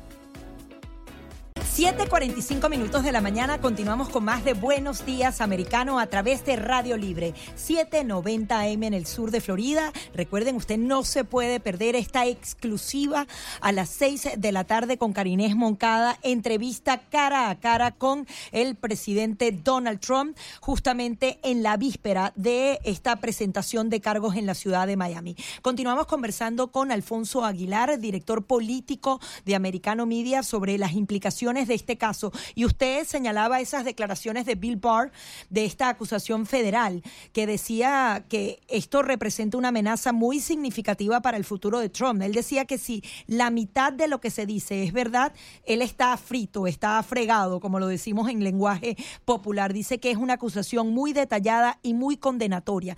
Y también nos referíamos a lo que han sido esas evidencias, esas grabaciones, que incluso provienen de algunos de los abogados que en un momento trabajaron con Donald Trump. Quería que nos diera esa otra parte, o sea, si bien hay críticas que él hace, esto puede llegar a una condenatoria y llevar a prisión al expresidente. Definitivamente, o sea, sobre todo cuando se basa en la ley de espionaje, en gran parte eh, eh, estos casos terminan en, prisión. O sea, hay que ver aquí primero la evidencia. es contundente. O sea, estamos hablando de eh, grabaciones del presidente hablando, textos, mensajes de textos de teléfono celular numerosos y también memoriales, memorándum que, se, que habían escrito los propios abogados del presidente. Pero es como una traición de esos abogados. Eso no debería ser penalizado. En el caso de los abogados, ellos no deberían proteger al cliente. Lo, que pasa es que, es que eh, eh, eso hay que verlo porque es posible que hayan sido obligados por la fiscalía, que, se les haya emitido una orden, quizás por, por razones de seguridad nacional. Honestamente, no sé que haya, porque evidentemente hay un privilegio Eh, pero eh, en casos como estos, quizás de seguridad nacional, pues se pidió que quizás se, se pidió al, gran jurado que emitieran una orden para que ellos testificaran, pero son memoriales de, de, de, de, los abogados que, que, incriminan al presidente. Incluso uno de ellos dice que el presidente aparentemente le dijo que si encontraba en las cajas de documentos algo que no se veía bien, que lo sacara que lo hiciera desaparecer, ¿verdad? Entonces, aquí el problema de, los cargos. Basado en esa evidencia, se habla de retención de material de, em, que tiene que ver con la defensa nacional. Esos son los 31 cargos, eh, refiriéndose a 31 documentos. Quizás lo otro es lo más preocupante, el cargo de conspiración de obstrucción de justicia, porque se alega que él, junto a su ayudante, eh, Walt Nauta, que era su bodyman, su ayudante personal, pues eh, em, trataron de obstruir la investigación federal, eh, escondiendo documentos, reteniendo documentos. Eh, ahí eh, em, ellos alegan que el presidente, e incluso no solo de, de, los investigadores federales, pero también de sus propios abogados. Se dice que cuando los abogados fueron un día a ver las cajas que estaban en ese momento en un almacén en Maralago, que antes que llegaran el presidente ordenó a sus ayudantes a que removieran ciertas cajas a su residencia. Nuevamente, esto es lo que alega la, la, la, fiscalía, ¿verdad? Eh, aparte de eso, se, se, se, acusa también de declaraciones falsas, que el presidente certifica eh, bajo una em, declaración jurada al gran jurado de que él ha entregado todos los documentos, cuando según la fiscalía no lo hizo. O sea que eh, ese tipo de cosas, de esfuerzos para, para obstruir, para retener, para ocultar a una investigación federal, eh, es serio, aun si el material, irónicamente, determinan que no era que, que, ya no estaba clasificado, ¿verdad? Mm. Porque ese es otro, otro aspecto del caso. Estaba eh, podía el presidente hacer esto. La fiscalía argumenta que, eh, que el presidente no estaba autorizado para sacar de la Casa Blanca el material clasificado y que Maralago no era un lugar autorizado para mantener esos documentos. El presidente va a alegar que era el presidente que los haya desclasificado y que se los podía llevar. Eh, pero hay que ver si, si prevalece ahí. Si prevalece, aún así tienen los otros cargos, ¿verdad? Claro. Entonces, eh, por eso es que es un trabajo difícil, no es imposible, pero tienen que ponerse las pilas para poder rebatir las alegaciones de, de, la fiscalía. Así es, Alfonso, y es que eh, según eh, la justicia, bueno, la obstrucción de la justicia y la conspiración son delitos tan graves que pueden ser eh, castigados con hasta 20 años de, de, prisión. Por supuesto, el equipo legal de Trump está más que preparado y dando también ya declaraciones de que todo esto será explicado bajo la ley, pero estamos hablando de posibilidades de un solo delito por 20 años de prisión. ¿Hasta dónde puede llegar esto eh, para Trump? ¿Cómo, ¿Cuál sería, según tu punto de vista, la principal argumentación que indique hasta este momento, según lo que conocemos, que él definitivamente estaría usando esos documentos clasificados para conspirar. ¿Qué tipo de conspiración, qué mensaje ha mandado Donald Trump o qué movimiento ha tenido que indique que ha estado conspirando con esa información? Eh, bueno, según ellos es la conspiración para obstruir la justicia. O sea, de que... ¿Y la utilización de esa documentación en contra de la nación o no? No, no, e, eso no. Eso, eso no se alega. La obstrucción de la justicia es, o sea, no se alega de ninguna manera que él compartió eso con, eh, con, eh, con agentes extranjeros. Mm. Y hay dos ejemplos que ellos utilizan. El, la grabación, que, que, es fuerte, donde él le enseña documentos. En un caso es un, le enseña un plan de, un supuesto plan de ataque el Departamento de Defensa le había preparado un plan de ataque para Irán, a Irán. Él se lo enseña a un periodista y a su editor en New Jersey. Eh, y en esa grabación, en su, en su residencia en New Jersey, esa grabación él dice, le dice al periodista, te estoy enseñando esto, pero eh, yo no lo desclasifiqué y ahora ya no lo puedo desclasificar. O ya no le están utilizando, eh, ahí lo están utilizando para demostrar que él tenía documentos que él sabía claramente que no estaban desclasificados y que estaba siendo irresponsable, ¿verdad? Entonces, aclarar, eh, los cargos de conspiración, Alfonso, para puntualizar, son en torno a que conspiró para obstruir a la justicia en torno a estos documentos, no en contra de la nación estadounidense. Exactamente, exactamente. Y que, y, claro, eh, que en este caso, como retener los documentos, eh, eh, ellos demuestran que el presidente estaba siendo irresponsable con esos documentos al tenerlos en, en Maralago, que era un lugar no seguro. Por ejemplo, este documento se lo enseña a, a este periodista, pero en, en, New Jersey.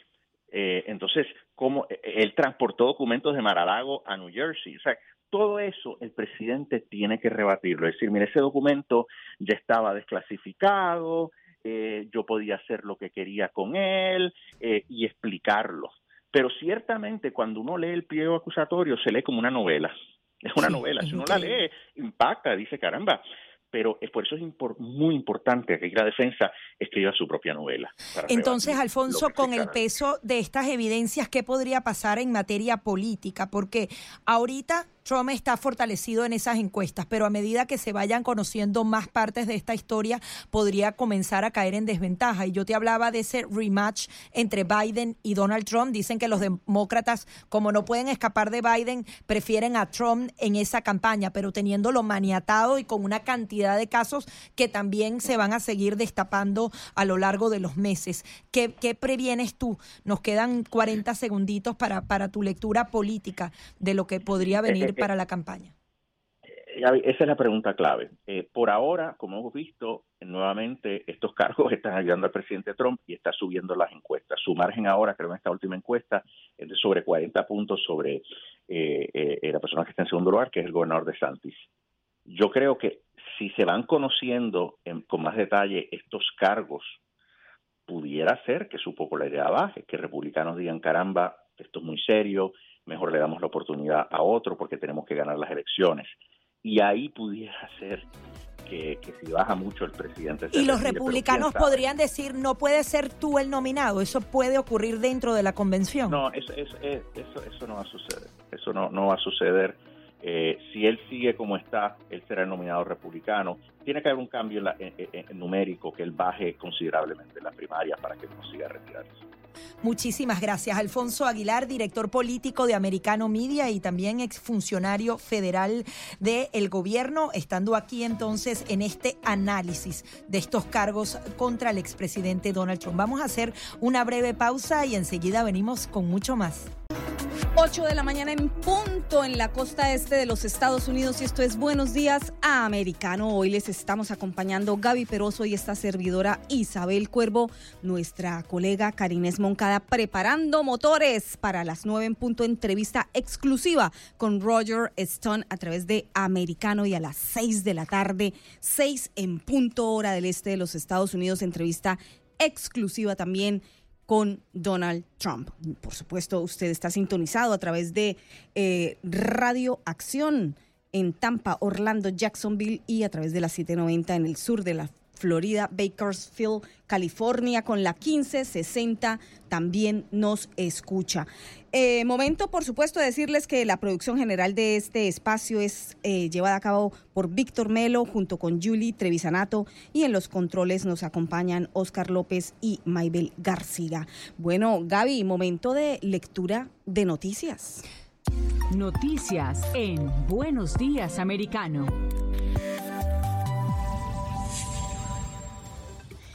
El multimillonario, inversor y filántropo George Soros está cediendo el control de su imperio de 25 mil millones de dólares a su hijo de 37 años, Alexander Soros. Bueno, esto lleva ocurriendo ya hace varios años, pero ahora en entrevista con Wall Street Journal, Alex Soros eh, afirmó ser más político que su padre y que planea ampliar la influencia liberal de su familia. Además, reveló que se centrará en temas de votación, derechos al aborto y cuestiones de género, respaldando políticos de izquierda.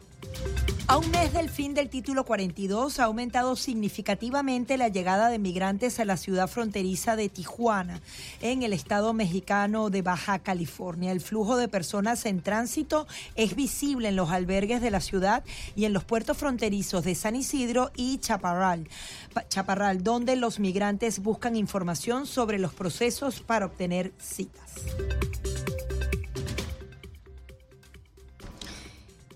El gobernador de California, Gavin Newsom, ha anunciado su plan para intensificar la lucha contra la posesión y portación de armas en el estado, a pesar de estar reconocido a nivel federal en la segunda enmienda de la Constitución Nacional. En California, los demócratas tienen una amplia mayoría legislativa y han centrado o han estado promoviendo leyes para dificultar el acceso a las armas. Sin embargo, las recientes decisiones judiciales de la Corte Suprema, que cuenta con una mayoría republicana y que ha respaldado la segunda enmienda en casos en todo el país, son motivo de preocupación para el gobernador demócrata.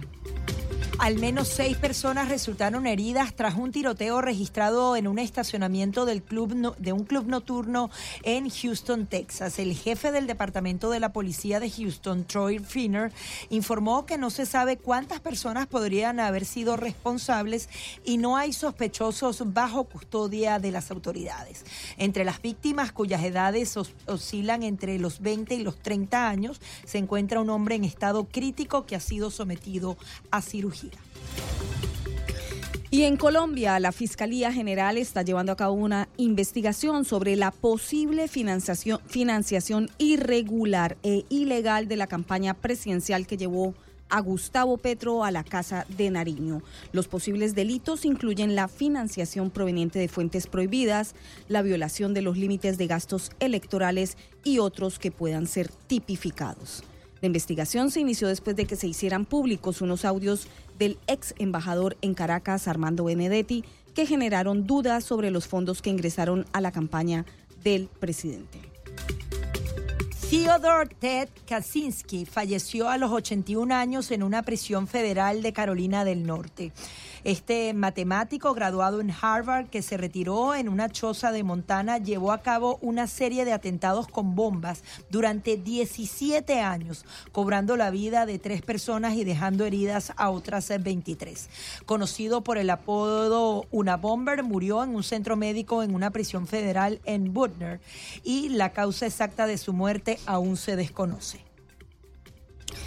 Un tiroteo ocurrido en Estocolmo dejó un adolescente de 15 años muerto y tres personas heridas. Según los informes, los tiradores que portaban armas automáticas con silenciador llevaron a cabo su ataque en al menos tres lugares diferentes, incluyendo un centro comercial, una iglesia y una zona al aire libre.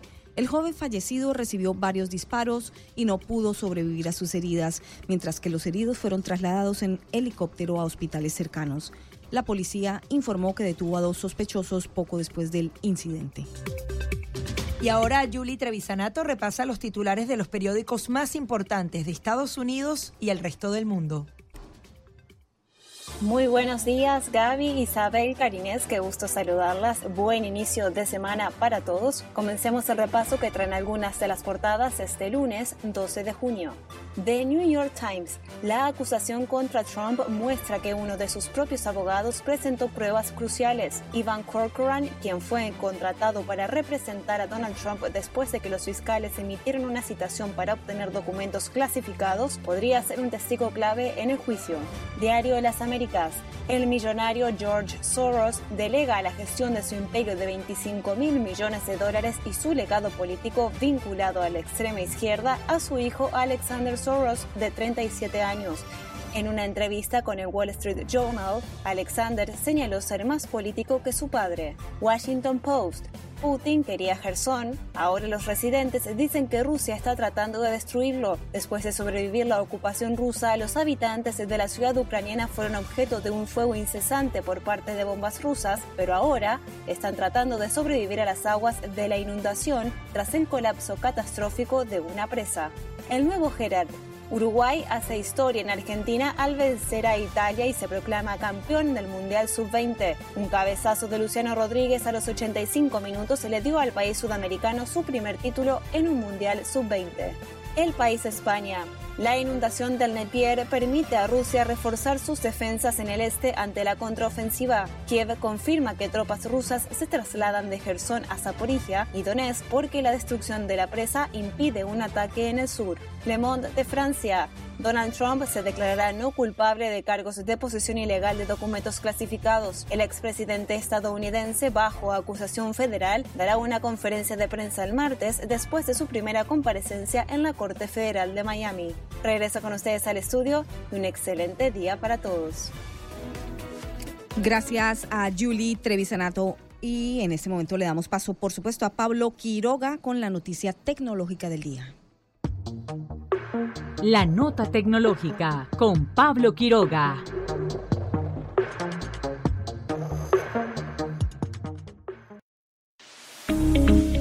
Un paso más para la electrificación de la industria automotriz del país, Tesla y General Motors llegaron a un acuerdo para que los coches eléctricos fabricados por GM puedan usar gran parte de la red de puntos de carga de Tesla a partir del 2024. El pacto también incluye que General Motors implemente el conector de Tesla en la producción de sus vehículos a partir del 2025. Mientras tanto, en una etapa inicial, los vehículos eléctricos de GM necesitarán un adaptador en la clavija que conecta un auto eléctrico a una estación de carga. Los anuncios se realizaron en un nuevo Twitter Space de Elon Musk que tuvo de invitada a la directora general de GM, Mary Barra. Esta no es la única firma de coches en Estados Unidos que toma un convenio con Tesla. Hace unas tres semanas, Ford, a través de su director general, Jim Farley, anunció un acuerdo similar como el de GM. De hecho, General Motors y Ford están intentando convencer al resto de la industria para convertir el conector de Tesla en un estándar. Actualmente son alrededor de 17.000 los puntos de supercarga de Tesla, de los cuales 12.000 ya estarían habilitándose para este uso. Según el Departamento de Energía en Estados Unidos, hay unas 54.000 estaciones de carga pública, pero muchas son más lentas que las de Tesla. Soy Pablo Quiroga con la noticia tecnológica del día. 8 o 9 minutos de la mañana y si usted quiere seguir el minuto a minuto de lo que será entonces esta acusación criminal contra el expresidente Donald Trump, usted tiene que estar pegado a nuestras redes sociales y sobre todo a nuestras plataformas de streaming y a la aplicación móvil. Ya, desde este instante, ya nos mandaron fotografías y todo, el equipo de Americano Media se encuentra en una de las esquinas de esta corte que se ubica entre la primera avenida y la tercera calle en Downtown Miami. Un operativo increíble, Isabel. Está el Departamento de Justicia, de Seguridad Nacional, desplegando a los equipos SWAT, el FBI local, el FBI nacional. Incluso ya han mandado agentes del Servicio Secreto, la policía local también al tanto, la policía del condado. Todas las agencias locales y federales están dispuestas para proteger no solamente la Corte de Miami, sino incluso su recorrido desde el resort de Doral hasta este punto, un operativo que se va a desarrollar el día de mañana, pero desde hoy ya los periodistas están ocupando su lugar y estaremos entonces eh, haciendo reportes eh, más adelante con Paola Cerna a través de nuestra programación, no solamente en radio, sino también nuestras pro nuestra programación audiovisual a través de nuestra aplicación móvil. Claro que sí, ya en la zona in situ está el equipo de americano, por supuesto, en posición privilegiada y máxime cuando tenemos exclusiva hoy 6 de la tarde, entrevista one on one, frente a frente, en vivo con el expresidente Donald Trump, histórico, primera vez que en los Estados Unidos se le levantan cargos federales a un expresidente. Bueno, eso es lo que está viviendo esta nación. Momento de pausa, Gaby, en Buenos Días Desde aquí combatimos el fake news. ¿Por qué? Porque somos americanos.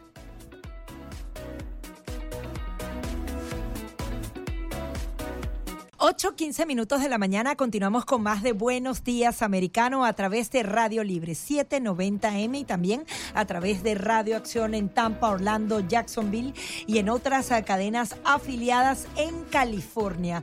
Americano Media expandiendo su poderosa señal en radio, pero la recomendación fundamental que le hacemos esta semana es descargar nuestra aplicación móvil y seguirnos a través de las redes sociales y nuestro sitio en internet. ¿Por qué? Porque allí vamos a tener el minuto a minuto de lo que pase con el expresidente Donald Trump acá en la ciudad de Florida. Ya nos encontramos en la ciudad de Miami, ya nos encontramos dispuestos ahí en una de las esquinas de esta corte y el día de mañana les vamos a tener operativo especial. Adicionalmente, nuestra compañera de aquí de Buenos Días Americano, Carinés Moncada, a las nueve en punto de la mañana tendrá entrevista con Roger Stone, quien conversó el día de ayer en exclusiva con el presidente y Americano Media como primer medio hispano conversando. Imagínense la cantidad de invitaciones que ha tenido el presidente Donald Trump a entrevistas justamente en la víspera, pues él ha escogido a Americano Media para dar sus primeras declaraciones a los medios hispanos, así que no se la puede perder. Y a esta hora, desde Buenos Días Americano, tenemos ya conexión con Virginia, con Genaro Pedro Arias, que se encuentra allí, cerquita de la capital de los Estados Unidos, analista político. Bienvenido, Genaro Pedro Arias, ¿cómo está? Muy buenos días, gracias por, eh, por tenerme en su programa. A usted, Genaro, muchísimas gracias por atender esta invitación de Buenos Días Americano. Le saludamos Gaby Peroso y quien le habla Isabel Cuervo. Cuéntenos, Genaro, cuál es su apreciación sobre el mitin político de eh, Donald Trump en Georgia de las últimas horas. ¿Qué ocurrió ahí? ¿Cómo se sintió? ¿Qué pasó en ese lugar? ¿Cómo lo evalúa usted? Bueno, eh, hablando del caso del eh, expresidente Trump, como he dicho varias veces, es que afortunadamente hablamos español aquí porque ya esto se está, este país se está sintiendo como si fuera algo de Latinoamérica. Ah, quiero quiero ponerlo en, perspectiva. E, este tipo de este tipo de conducto de un gobierno nunca se ha visto en la historia de nuestro país. Es lo que nos separaba del mundo entero antes. Ya ha llegado eh, eh, este tipo de movimiento aquí que es eh, perjudicar y perseguir a, oponentes políticos eh, con la fuerza de la ley. Eso nunca se había visto en este país. Eso se veía en Latinoamérica, como sabemos nosotros, porque yo, yo como soy de, ah, hijo de padres cubanos, sé lo que es la, eh, un, gobierno poderoso tratando de, de, quitar la libertad del pueblo. O sea, pero esto no se veía aquí, se veía en Asia, se ve, se ve en, en África, se veía en Latinoamérica. Pero esto es algo, hemos llegado a una etapa muy nueva en este país y muy peligrosa para este país. Porque si esto pasa aquí, entonces quiere decir que ya la justicia del mundo eh, ha fracasado, porque nosotros éramos los que apoyábamos a la justicia y la libertad. Sí. O sea que usted coincide, Genaro, usted coincide con lo que declaró Donald Trump en Georgia, justamente, justamente por eso le preguntaba, porque sus palabras fueron textualmente, esta acusación será recordada como el peor abuso de poder de la historia de Estados Unidos. Pero hay que ver qué dice la justicia, Genaro, porque eh, si es cierto que burló la ley, pues debería ser procesado. Pero, eh, ¿por qué usted considera que esto es falso? Primeramente porque eh, están haciendo lo mismo que hicieron con la colusión rusa. Acuérdate que eso nos consumió por casi más de tres años, casi más de la mitad de su presidencia, la, primera la primera vez desde el 2000 desde el 2016 hasta, eh, hasta el fin de su presidencia.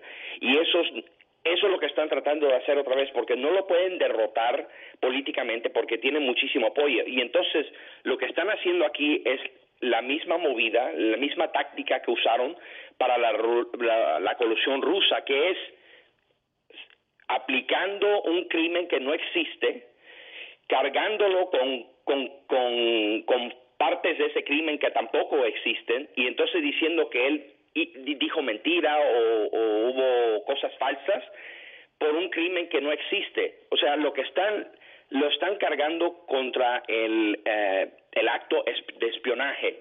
Pero lo que tienen que hacer, lo que deberían hacer, es usar la ley de registros presidenciales, lo que le llaman the Presidential Records Act. Eso es lo que manda en este caso, pero no lo hacen porque saben que es la única manera de perjudicar al expresidente es usando una ley que no aplica en este caso. Ahora, Genaro, ¿qué puede pasar? Desde el principio, el caso está es falso, es corrupto porque no deben usar esa ley, deben usar la ley de registros presidenciales.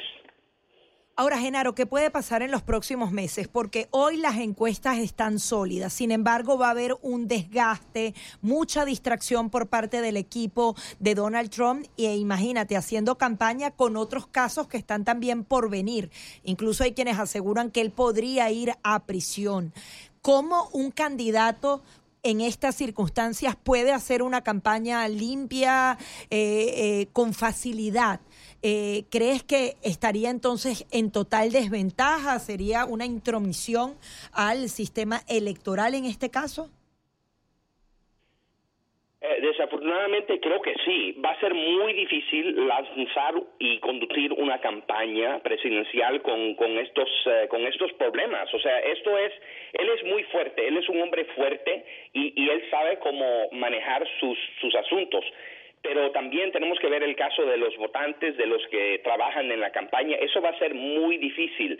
Y esa es la meta de los demócratas, esa es la meta de la izquierda, es de, derrotar la campaña de Donald Trump para que otro oponente pueda entrar y entonces eh, él, él, se queda al lado. Y yo creo que eventualmente si, eh, si no se resuelve esto en, en buena orden, tenemos el riesgo en el Partido Republicano que tal vez otro candidato tenga que que, eh, que, que, postularse o, y los demócratas hacen esto porque están entrampados con Joe Biden que al final no pueden retar al jefe y como tienen un candidato tan débil tienen que derrotar a Donald Trump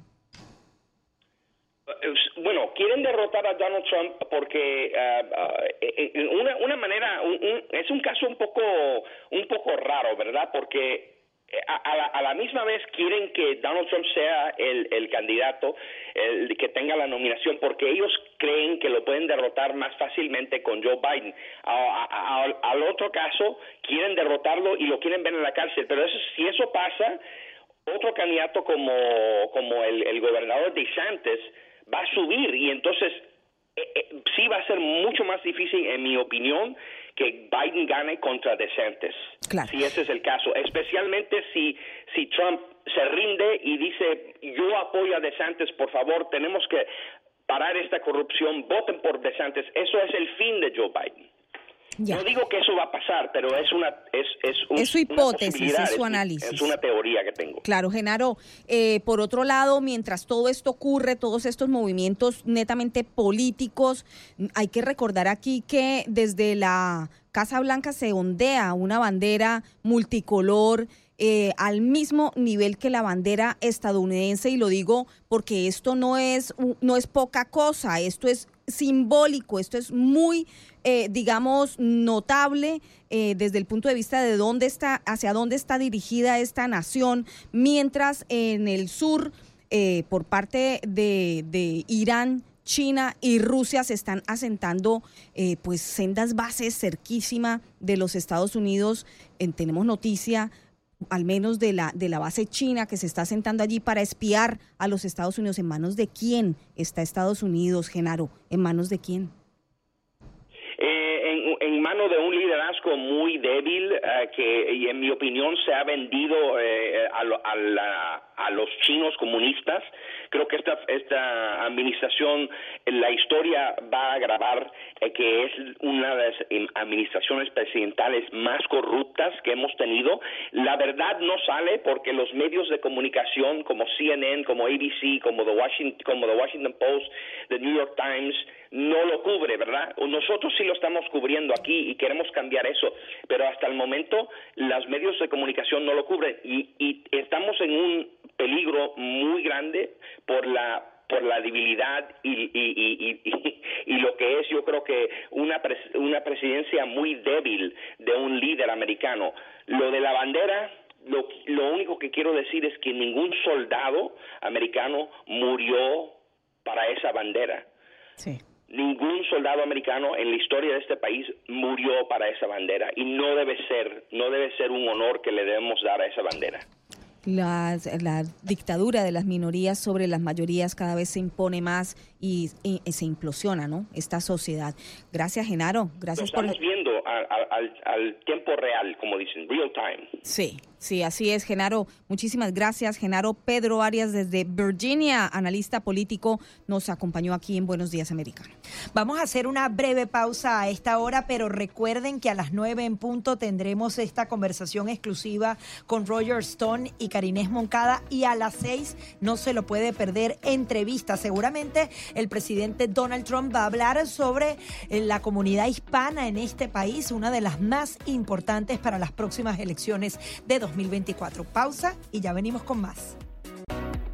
8.30 de la mañana en Buenos Días Americano, en vivo, en directo de norte a sur, de este a oeste, en la eh, de, costa a costa, aquí en los Estados Unidos, a través de Radio Libre, Radio Acción y Bakersfield, California, a través de la 1560M. También nos escucha a esta hora, 8.30 de la mañana, hora del este de los Estados Unidos, pero California ya sintonizadísimo por la que más me gusta, Gaby, por la aplicación de Americano. Bueno, momento de lectura de noticias, Gaby.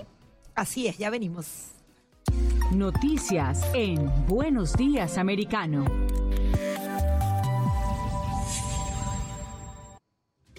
Nueve personas resultaron heridas en un tiroteo ocurrido en el distrito Misión de San Francisco durante una fiesta organizada por una tienda de ropa. Según informes del Hospital General de San Francisco, se espera que todas las víctimas sobrevivan a las heridas, excepto una persona que se encuentra en estado crítico. Las víctimas, ocho hombres y una mujer, tienen edades comprendidas entre los 20 y los 34 años. La policía consideró que el incidente fue dirigido y aislado.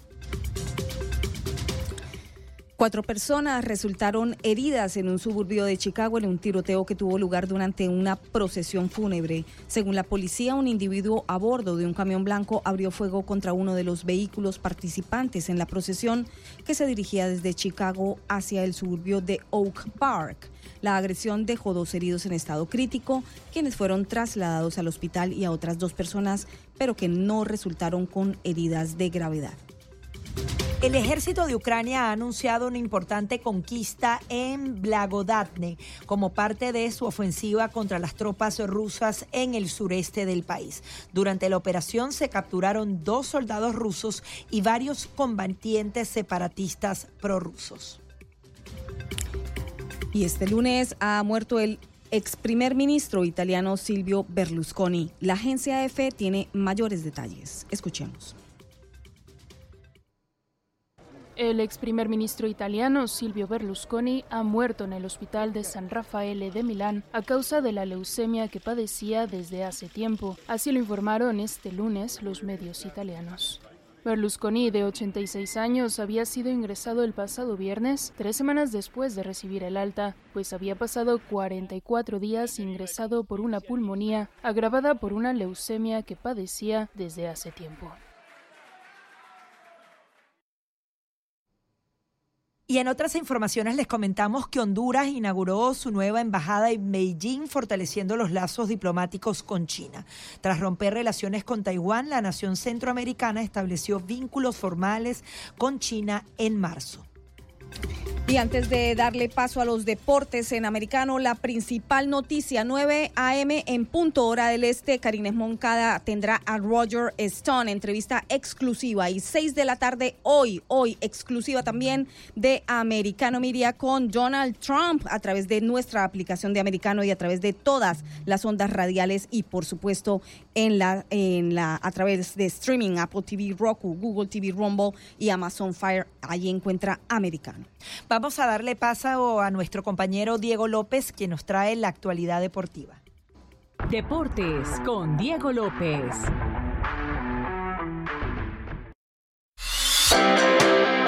Compañero, feliz lunes, el placer de saludarlos nuevamente en el inicio de semana y con mucha actividad deportiva para compartir. Así que sin esperar más a lo que vinimos. En un fin de semana de campeones, el Manchester City consiguió su primera orejona tras derrotar al Inter de Milán 1 por 0 con el solitario tanto del mediocampista español Rodri. De esta manera, no solo el equipo citadino rompió la maldición de no conseguir el máximo título del viejo continente, sino Pep Guardiola volvió a ganar la Champions después de 12 años. Se convirtió en el único técnico en ganar dos tripletes europeos y se encamina a repetir el sextete que logró en 2009 con el Barcelona.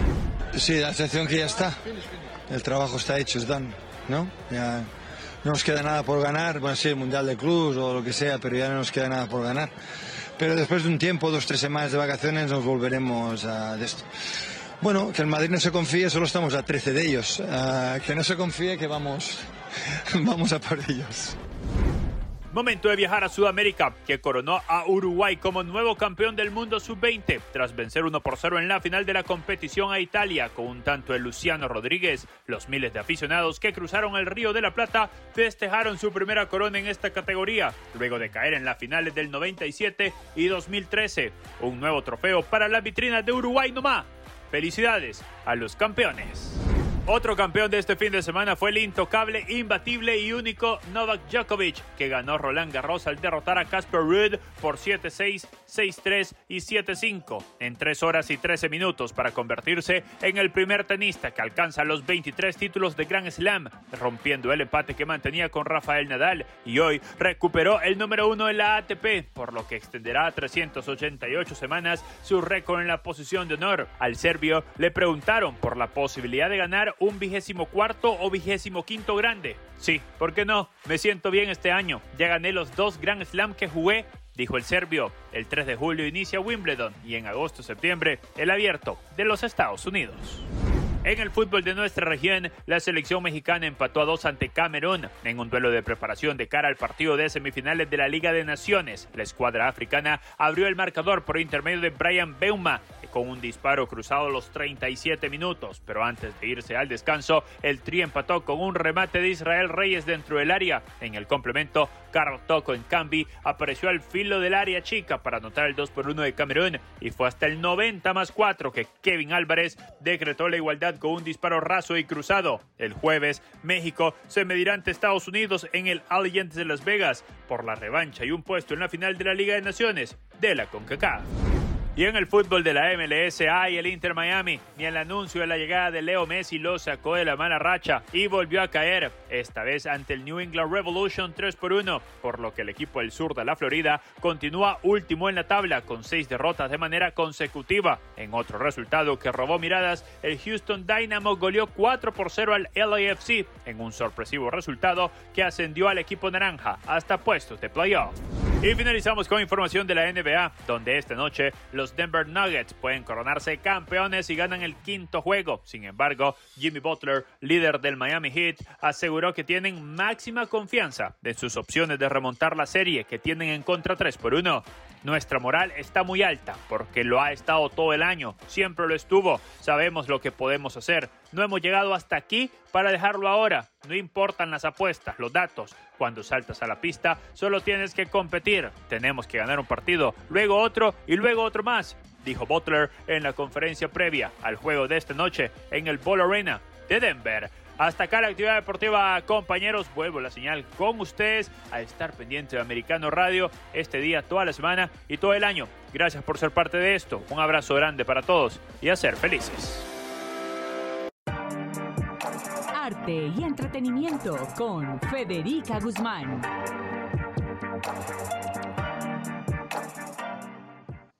Y le damos la bienvenida a nuestra Federica Guzmán para que nos dé un baño de tranquilidad porque va a estar muy intensa esta semana, mi Fede. ¿Cómo estás?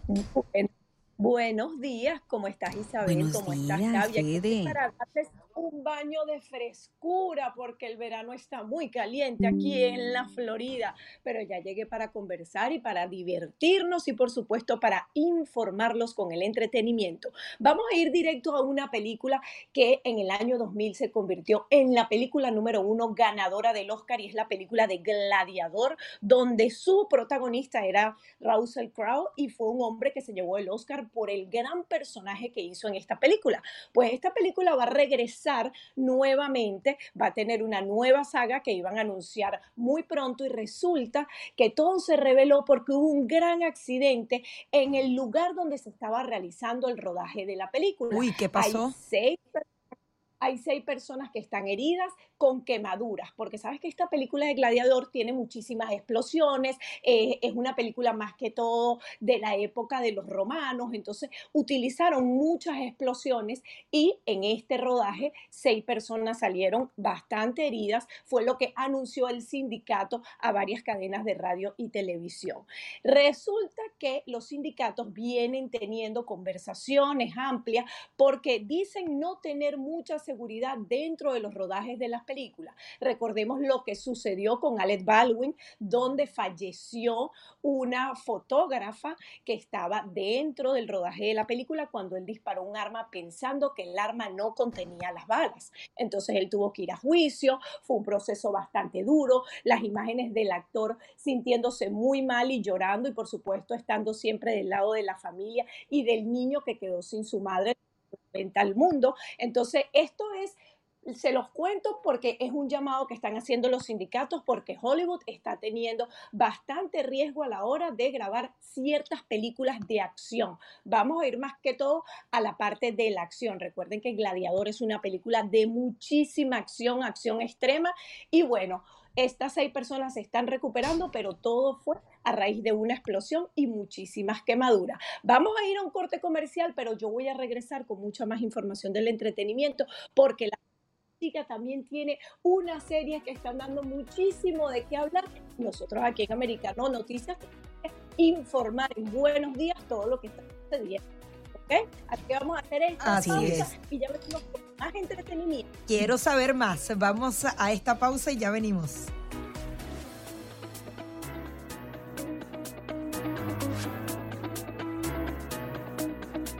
8.45 minutos de la mañana en la costa este de Estados Unidos. Estamos en la recta final de Buenos Días Americano a través de Radio Libre 790M y también en Jacksonville, en Tampa, en Orlando y en Bakersfield, California, expandiendo nuestra poderosa señal. Recuerden que el día de hoy va a ser extraordinario en nuestra programación. En apenas 15 minutos, nuestra compañera de Buenos Días Americano, Karinés Moncada, estará conversando con Roger Stone, quien eh, conversó con el expresidente Donald Trump el día de ayer y el propio presidente de Estados Unidos, expresidente Donald Trump, estará conversando, dando una entrevista exclusiva a Karinés Moncada a las 6 de la tarde. Usted no se la puede perder. Además que justamente se hace en la víspera de su cumpleaños. El miércoles, el martes, él va a enfrentar estos cargos federales y el día miércoles va a cumplir 77 años de edad. Pareciera que fuera una coincidencia. Él nació el 14 de junio de 1946. Serían 77 años, pero bueno, Eso con es lo que yo mucha llamo, fortaleza. Gaby, qué coincidencia tan coincidente, ¿no? Que Señor. justo el día anterior lo llamen a rendir declaratorio, bueno, se le leerán los cargos y tendrá que, eh, bueno, rendir indagatoria ante la justicia.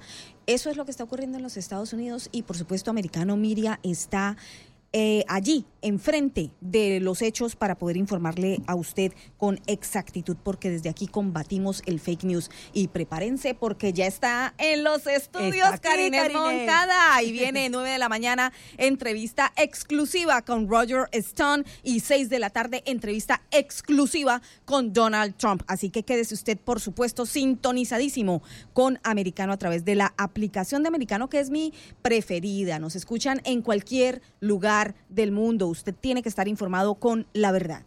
A las 8 y 47 minutos eh, reconectamos con nuestra Federica Guzmán para que nos siga informando sobre lo que podemos ver en esas plataformas de streaming, además de Americano que tiene operativo especial. Pero ¿qué más está por allí en Netflix y en otras de estas aplicaciones? pero las estoy escuchando. Recuerden que el día de mañana yo voy a estar ustedes y voy a estar hablando de qué look va a presentar el expresidente, por supuesto, candidato a la presidencia Donald Trump. Vamos a hablar de este, de este expresidente que no se arriesga mucho a la hora de vestir. Recordemos que hace unos días atrás les comenté que la contienda iba a dar mucho de qué hablar en materia de moda con las, sub- las que podrían ser las futuras de este país, pero también contra eh, Donald Trump y Ron DeSantis, porque cada uno está presentando marcadamente el color de su corbata. Trump lo vemos siempre con su corbata en color rojo y a Ron DeSantis en azul, pero vamos a hablar mañana del look y cómo se presente Donald Trump, por supuesto, ante la justicia y ante las cámaras de americano. Y sé que Karines va a estar fabulosa. Así que esto lo vamos a conversar mañana cuando tengamos las imágenes y que todo el mundo esté conectado a las 6 de la tarde. ¿Qué más podemos ver aparte de Americano Media a través de Netflix? Que es una plataforma que da muchísimo de qué hablar porque regresa la serie The Crown en su sexta temporada.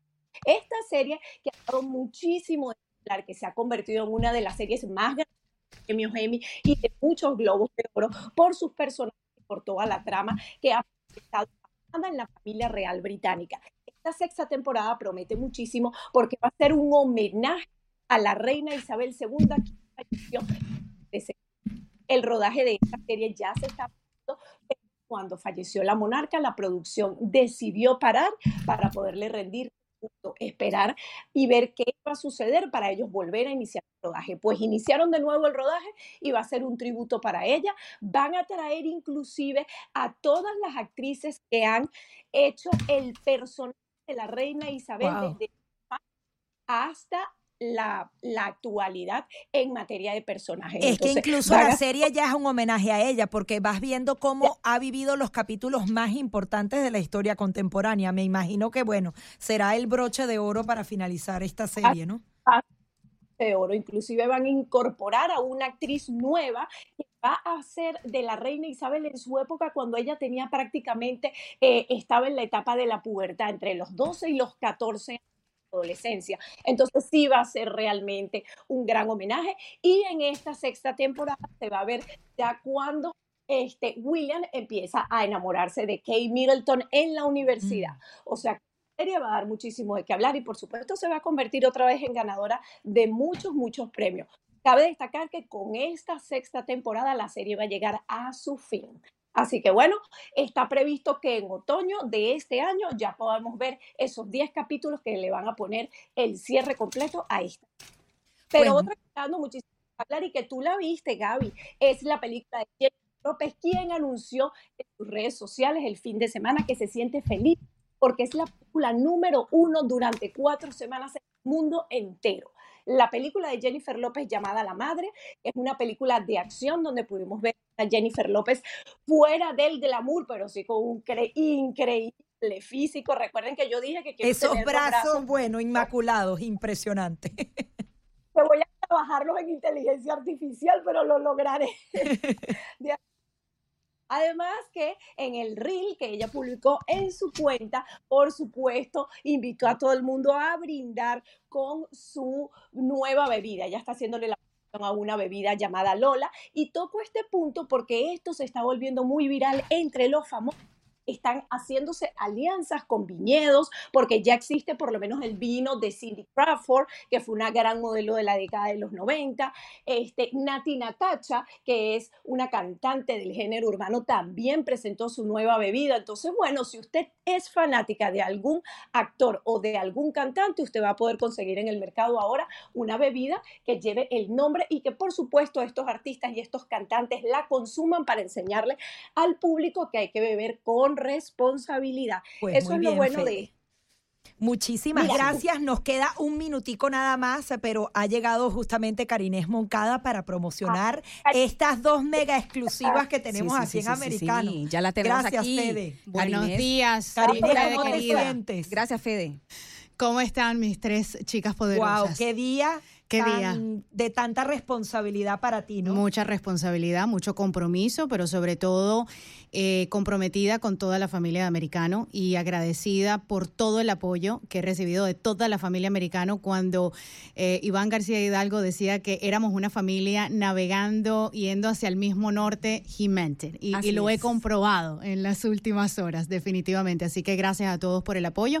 Y bueno, hoy es un día que es el éxito de americano, no es un éxito solamente mío, es el éxito de la familia de americano, porque aquí se ha trabajado muchísimo durante un año para llegar a donde estamos hoy en día y lo que falta. Pero esto es un éxito de todos nosotros, como familia. Sin duda, sin duda, Karinés. Y por supuesto, eh, que nos puedes adelantar cuál será tu principal objetivo ah, en, esa, en ese acercamiento, en ese acercamiento a Donald Trump, 6 de la tarde. Escuchar, tienen que escuchar, 6 de la tarde en punto americano va a retumbar en el país entero, es lo único que les voy a decir. Es nuestra arma secreta, lo hemos dicho desde el principio, que es nuestra arma secreta y miren que se las trae, no solamente con el expresidente Donald Trump, sino también vas a estar hablando con Roger Stone, que acaba de hablar con el expresidente. Eso también es fundamental, que está abriendo también otra ala comunicacional a través de sus plataformas. Así es, ayer Roger Stone estrenó su programa, su podcast, su programa en WABC. Eh, Em, y bueno, su primera entrevista fue Donald J. Trump, así que empezó con el pie derecho realmente. ¿Cuántas personas pueden decir que su primer show, su primer programa comienza con el expresidente? Así que vamos a estar conversando con él precisamente sobre eso y también para que la comunidad hispana conozca un poco más de Roger Stone, porque yo creo que es importante, la, la comunidad hispana ha estado secuestrada, ¿no? Por el mainstream media y, y muchas personas quizás no conocen la historia detrás de Roger Stone. Yo creo que eso es es. muy importante que ustedes conozcan a través de América. Mucha desinformación alrededor de Roger Stone y eso se lo aclara Karinés en tan solo minutos luego de las 9 de la mañana en su programa con Roger Stone. 6 de la tarde en cita Americano Media con Donald Trump. Así que quédese sintonizado. Esto ha sido todo por hoy en Buenos Días Americano. Gracias Gaby, gracias a los controles, gracias a la producción. Será hasta mañana. Gracias a todos. Los dejamos entonces en compañía de La Verdad con Carinés Moncada. Un día de exclusivas para americano. Así que continúen pegados y recomienden la aplicación porque no solamente tenemos estas dos entrevistas exclusivas, sino también operativo especial hoy y mañana con todas las incidencias de esta presentación ante los tribunales del expresidente Donald Trump. Adelante, Carinés Moncada.